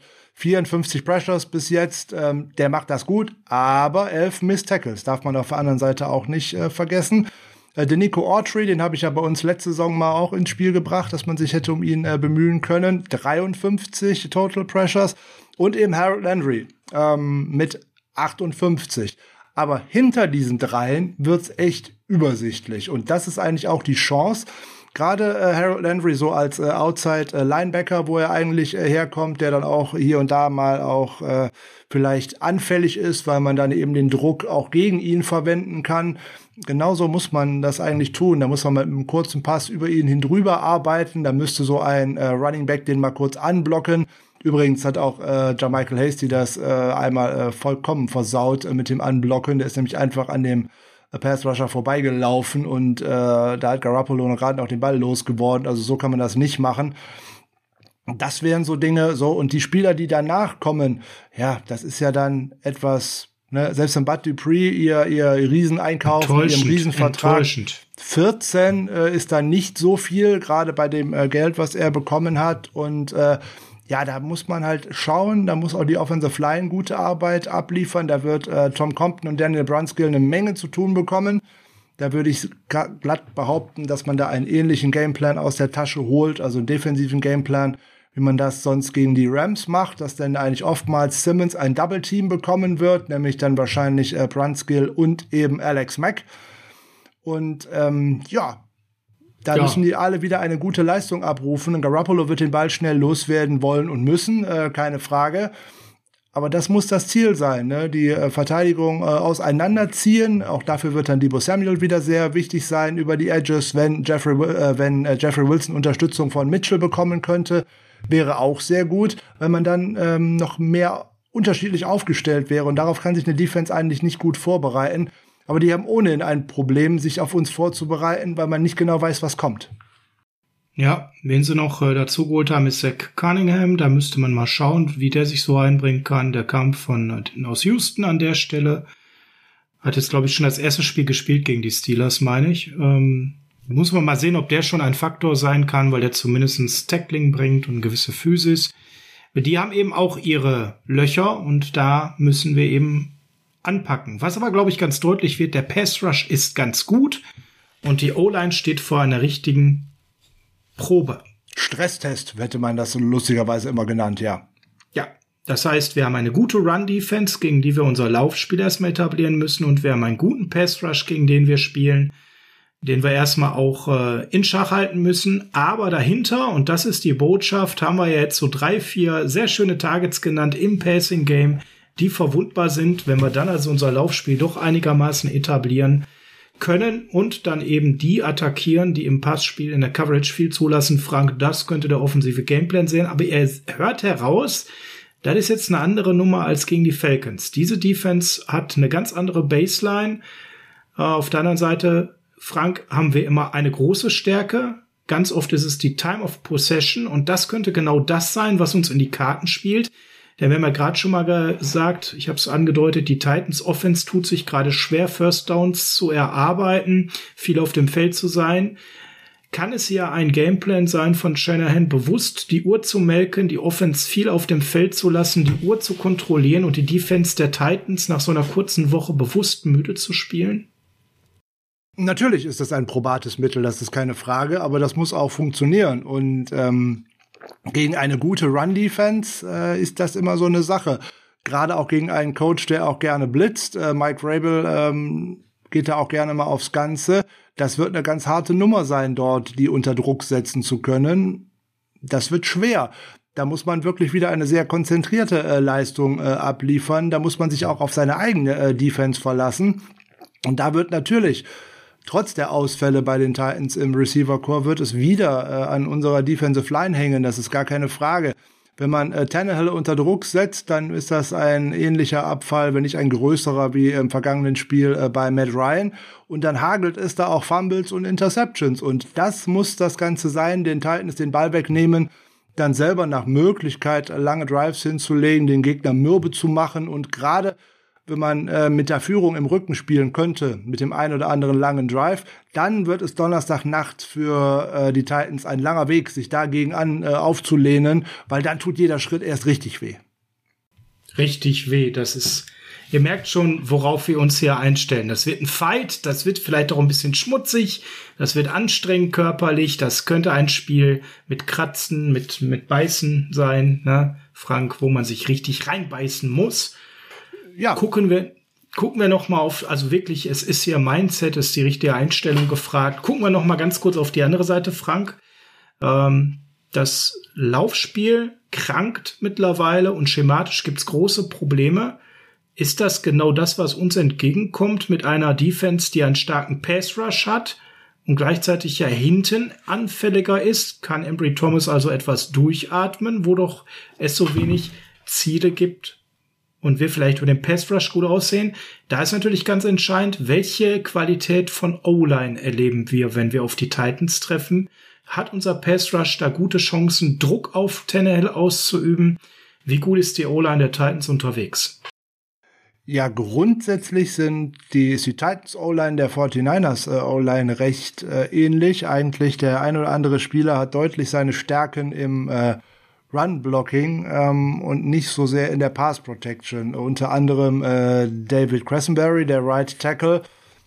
Wenn man sich anschaut, dass der schon 41 Pressures zugelassen hat und äh, dann einen äh, Pass-Block-Grade von 51,5 äh, bekommt, und trotzdem im Gesamtvergleich echt gut aussieht und dann als äh, Moment, lass mich nicht lügen, als wievielter Tackle der Klasse aktuell als 17. bester Tackle äh, in der Klasse gesehen wird. Das kann ja nur vom Run-Blocking stammen. Ähm, also von daher, das ist ein schönes Ziel. Brewer ist ein schönes Ziel. Auch Tyler Lewan, der vielleicht auch nicht spielt, der ist angeschlagen rausgegangen aus der Begegnung ist ein gutes Ziel. Ich glaube, äh, die 49ers können da sowohl durch die Mitte als auch über Außen Druck ausüben. Dazu kommt auch, dass die Tight Ends äh, zwar ganz gut im Run-Block sind, aber auch nicht gut im Pass-Block sind. Da wird man Druck ausüben können. Da muss man ein bisschen härter arbeiten als gegen die Falcons. Aber da gibt es jede Menge Möglichkeiten. Wie gesagt, der angesprochene äh, Cressenberry mit 41 wir können auch weiter gucken. Ne? Nate Davis mit 33, äh, Tyler Lewan auch schon bei 20 und auch schon vier Sacks abgegeben als ja, Left den finde ich spannend. Taylor Lewan. Über die Seite würde ich häufiger mal mit Bosa gehen. Zum Beispiel, ja gut, da würde ich mir noch eher äh, den Right Tackle Cressenberry aussuchen mit seinen elf Sacks, die er schon zugelassen hat. Und äh, aber da wird man wahrscheinlich wieder rotieren und äh, mal schauen, wo man den größeren Angriffspunkt äh, denn setzen kann oder wer vielleicht auch das bessere Feeling hat äh, in der Partie. Da hat man ja inzwischen eine deutlich größere Flexibilität, als man das unter Robert Saleh in den letzten Jahren hatte, weil das war ja immer stur. Der eine rechts, der andere links, da wurde nicht großartig gewechselt. Diese Flexibilität gefällt mir da äh, deutlich besser muss man halt schauen, was ist das beste Matchup und ähm, diese ganze Offense ist natürlich ausgelegt auch auf diese diese Brachialgewalt von einem äh, Derrick Henry, der dann halt auch alleine Spiele entscheidet. Wenn der fehlt, das kann keiner so einfach eins zu eins nachmachen. Das ist wie bei uns Raheem Mostert, den kann auch keiner so eins zu eins imitieren. Da muss ich jetzt inzwischen schon drei Spieler für nehmen. Mit ein bisschen Wilson, ein bisschen Mitchell, ein bisschen Samuel, der eigentlich überhaupt kein Running Back ist. Ja, und äh, jetzt war Adrian Peterson mal kurz da, den haben sie ja schon wieder vor die Tür gesetzt. Und äh, Dante Foreman ist jetzt äh, auch nicht der überragende Running Back, hat jetzt am vergangenen Wochenende zwar gerade so knapp 100 Yards erlaufen, aber auch den sollte man äh, eigentlich stoppen können, wenn man so engagiert zu Werke geht, wie wir das jetzt in den letzten äh, Spielen gemacht haben. Und dann ist natürlich auch entspannter eventuell für unsere äh, Cornerbacks, wenn da eben nicht Julio Jones und AJ Brown um die Ecke kommen, sondern wenn da äh, Westbrook, Ikini um die Ecke kommt und keine Ahnung, wer denn da noch. Cody Hollister. Ne? Zum Beispiel. Es ist auf jeden Fall angenehmer, als wenn da diese zwei Top Wide Receiver auf dich zugelaufen kommen. Weil dann hast du es natürlich schwer mit einem angeschlagenen äh, Chor dahinter. Dann müsstest du wieder deutlich mehr mit einer zweiten Absicherung nach Möglichkeit auf beiden Seiten spielen. Dann ist aber deine Box sehr leicht, was dann es auch Formen einfacher machen würde. So kann man im Endeffekt einen Gameplan spielen, der viel Flexibilität hat. Ja. Wir sind also gespannt. Das war es eigentlich auch Mit Blick auf Titans und die kurze Woche, bewusst wollten wir euch nur mal zwei, drei Key-Matchups rausstellen und ihr hört schon heraus, auf unsere Offensive kommt wirklich eine schwere Aufgabe zu. Unsere Defense, die hat gerade was den Pass Rush angeht, ganz viel Potenzial zu glänzen und damit auch wieder unser Defensive Backfield gut zu unterstützen. Wenn wir es mal prophezeien, Frank, an der Stelle sehen wir wahrscheinlich hoffentlich eine sehr blasse Titans Offense gegen eine sattelfeste Defense der 49ers, die ganz oft unsere Offense wieder aufs Feld schickt, die dann die Uhr beherrschen muss und alle insgesamt müssen eine Willensleistung vollbringen in dieser Woche, wo man ganz viel dahin geht, wo es weh tut im besten Fall und davon nicht zurückschreckt. Und dann sollte gegen eine taumelnde Titans-Mannschaft ein Sieg möglich sein, oder? Ein Sieg ist definitiv möglich. Äh, man darf natürlich jetzt äh, den Boden unter den Füßen, äh, wie das so schön heißt, nicht verlieren. Und angeschlagene Boxer sind auch grundsätzlich immer gefährlich. Diese Mannschaft hat das Potenzial, den 49ers echt Schwierigkeiten zu machen. Mit ihrem Pass Rush, aber auch mit äh, ihrer Offense, wenn man sie denn ans Laufen kommen lässt. Es ist unabdingbar, dass äh, unser Pass Rush wieder eigentlich im Backfield wohnt weil der, die Zahlen sprechen da eindeutig für. Man muss definitiv den guten Ryan Tannehill unter Druck setzen, weil dann ist der fast nicht mehr zu halten, auf Deutsch gesagt. Also das ist so, das sind so frappierende Unterschiede in den Möglichkeiten, die sich dann da ergeben. Der gute Ryan Tannehill äh, hat absolut elitäre Werte in einer cleanen Pocket. Das muss man jetzt mal so sagen. In der cleanen Pocket bringt er 72 Prozent seiner Pässe an, 11 Touchdowns, hat man Offensive Grade von 92, Passer Grade von 90, Fumble 91, bedeutet, da fummelt er nicht. Under Pressure sieht das völlig anders aus, weil dann bringt er nur noch 52 Prozent seiner Bälle an, also 20 Prozent weniger, wirft sechs Interceptions, hat dann nur noch ein Grade von 51 und hat sich bei der ganzen Nummer auch schon zahlreiche Fumble äh, erlaubt, weil er kommt insgesamt schon auf acht und sechs waren natürlich dann Under Pressure. Also von daher genau das muss das Ziel sein. Macht es ihm so unbequem wie möglich, macht es ihm so unbequem, wie es ihr Ryan gemacht habt. Ja, und das ist genau auch eine Schwäche, die ich bei ihm sehe, dass er dann immer noch mal versucht, Plays zu verlängern, rauszuzögern, ja. den Ball nicht wegwirft und dann, was die Ballsicherheit angeht, definitiv äh, ausbaufähig unterwegs ist. Also da sehe ich schon, dass man einer um die Ecke kommt und ihm den Ball auch vielleicht nur aus der Hand schlägt, das reicht ja schon, denn Frank, ja da sind wir ja zuletzt besser gewesen, uns dann auch mal auf so einen Ball draufzuschmeißen. Ja, die geistige Frische ist dabei natürlich auch entscheidend, ist in der kurzen Woche natürlich auch schwierig, keine Frage. Tut der Körper weh, tun die Muskeln weh, ist das mit der geistigen Frische meistens auch ein bisschen schwieriger. Aber Terne läuft ja dann auch tatsächlich mal gerne selber inzwischen. 27 Attempts äh, dieses Jahr, 243 Yards dabei auch erlaufen. Aber wie gesagt, sieben Touchdowns erlaufen, zehn Fumbles. Also da muss man gerne mal auf den Ball schlagen oder da kann man gerne mal auf den Ball schlagen. Und äh, ja, da muss man halt äh, wieder wachsam sein, muss man äh, Contain halten, ist keine Frage. Man wird sicherlich den einen oder anderen Blitz sehen. Da stelle ich mir auch K1 Williams wieder in einer präsenteren Rolle vor. Das war jetzt gegen die Falcons nicht ganz so nötig, aber im Spiel davor hat man es ja auch bei den Bengals gesehen, wie gut das von der Seite dann klappen kann. Viele Möglichkeiten. Ich glaube, die liegen uns und ich denke, da können wir gewinnen. Thursday Night. Ich würde am Ende den Bogen zu dem spannen, womit wir angefangen haben. Frank, welcher Quarterback hat in den letzten acht Wochen in allen acht Spielen ein Quarterback-Rating von über 90 gehabt? A. Joe Burrow, B. Aaron Rodgers, C. C. Jimmy Garoppolo. Ich sage jetzt mal eindeutig C. Jimmy Garoppolo, weil ich die Antwort kenne. Ja, ganz genau. C. Jimmy Garoppolo. Und da spann ich mal ein bisschen den Bogen mit dem Blick darauf, dass die Offensive gegen diese Defensive der Titans wirklich einen äh, sehr, sehr fordernden Job haben wird. Wenn Garoppolo es schafft, weil unser Laufspiel läuft, unter 30 Mal zu werfen und wenn er es schafft, ohne Interception zu bleiben, dann sollten wir sehr gute Chancen haben, an der Stelle dieses Spiel zu gewinnen.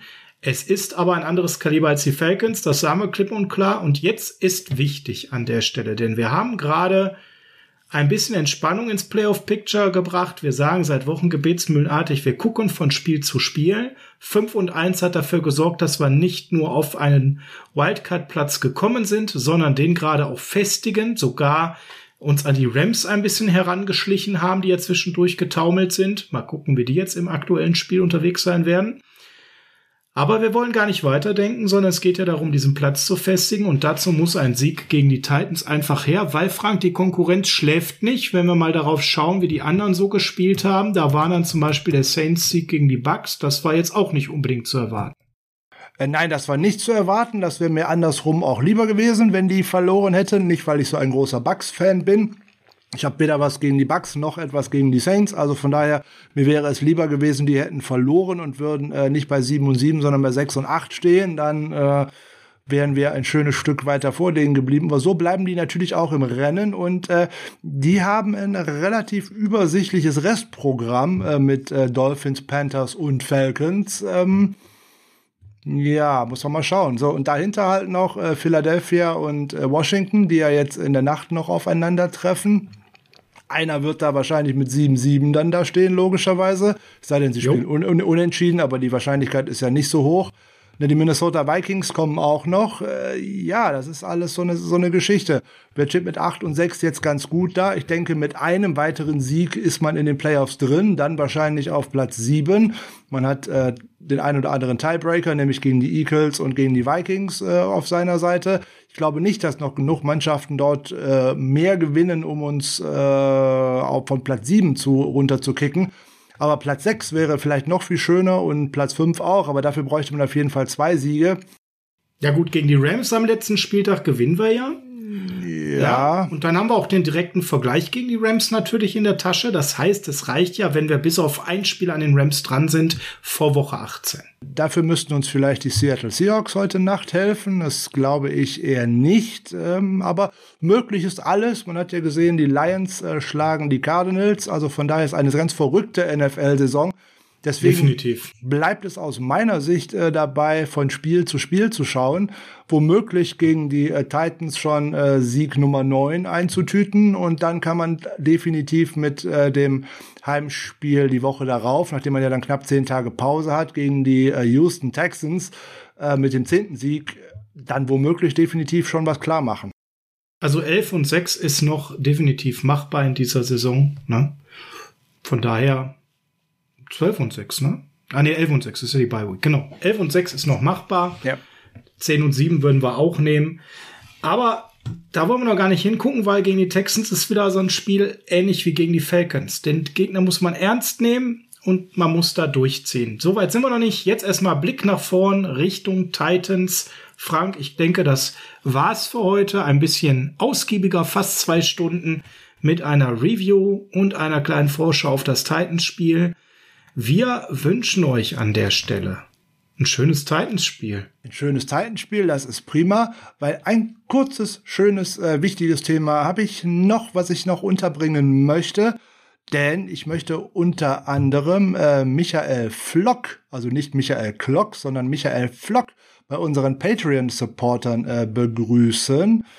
Und äh, da haben Sascha und ich noch ein kleines Weihnachtsspecial vor, das noch aufzuzeichnen, was dann hoffentlich äh, auch noch am Mittwoch oder vielleicht am Donnerstag online geht, je nachdem, wann äh, Zeit äh, dafür ist, das hochzuladen.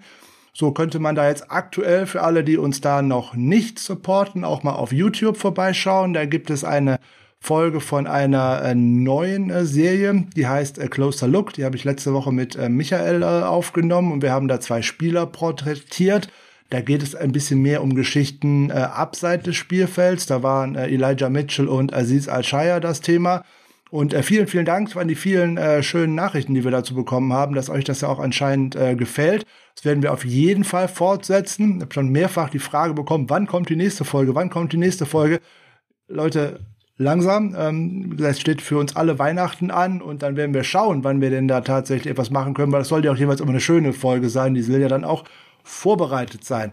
So, jetzt wollte Sascha bestimmt schon in die Richtung sagen, ich soll jemanden rausschmeißen, aber der grinst gerade so, der möchte noch was loswerden. Zu YouTube hast du ein super Stichwort gegeben. Ich bin irritiert in einer Sache und deswegen habe ich einen Wunsch an alle.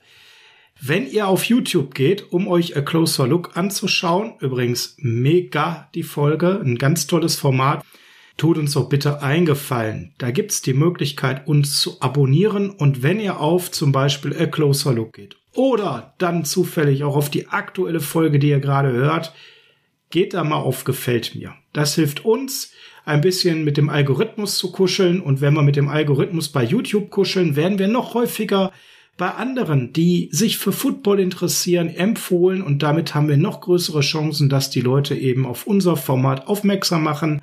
Das wäre super klasse von euch. Also seid so nett. Ich gehe mal davon aus, die meisten von euch haben schon unseren YouTube-Kanal abonniert. Macht das bitte. Aber auf jeden Fall, wenn ihr es noch nicht gemacht habt, als allererstes und als zweites bitte geht mal auf die äh, Folge A Closer Look. Die ist free for all.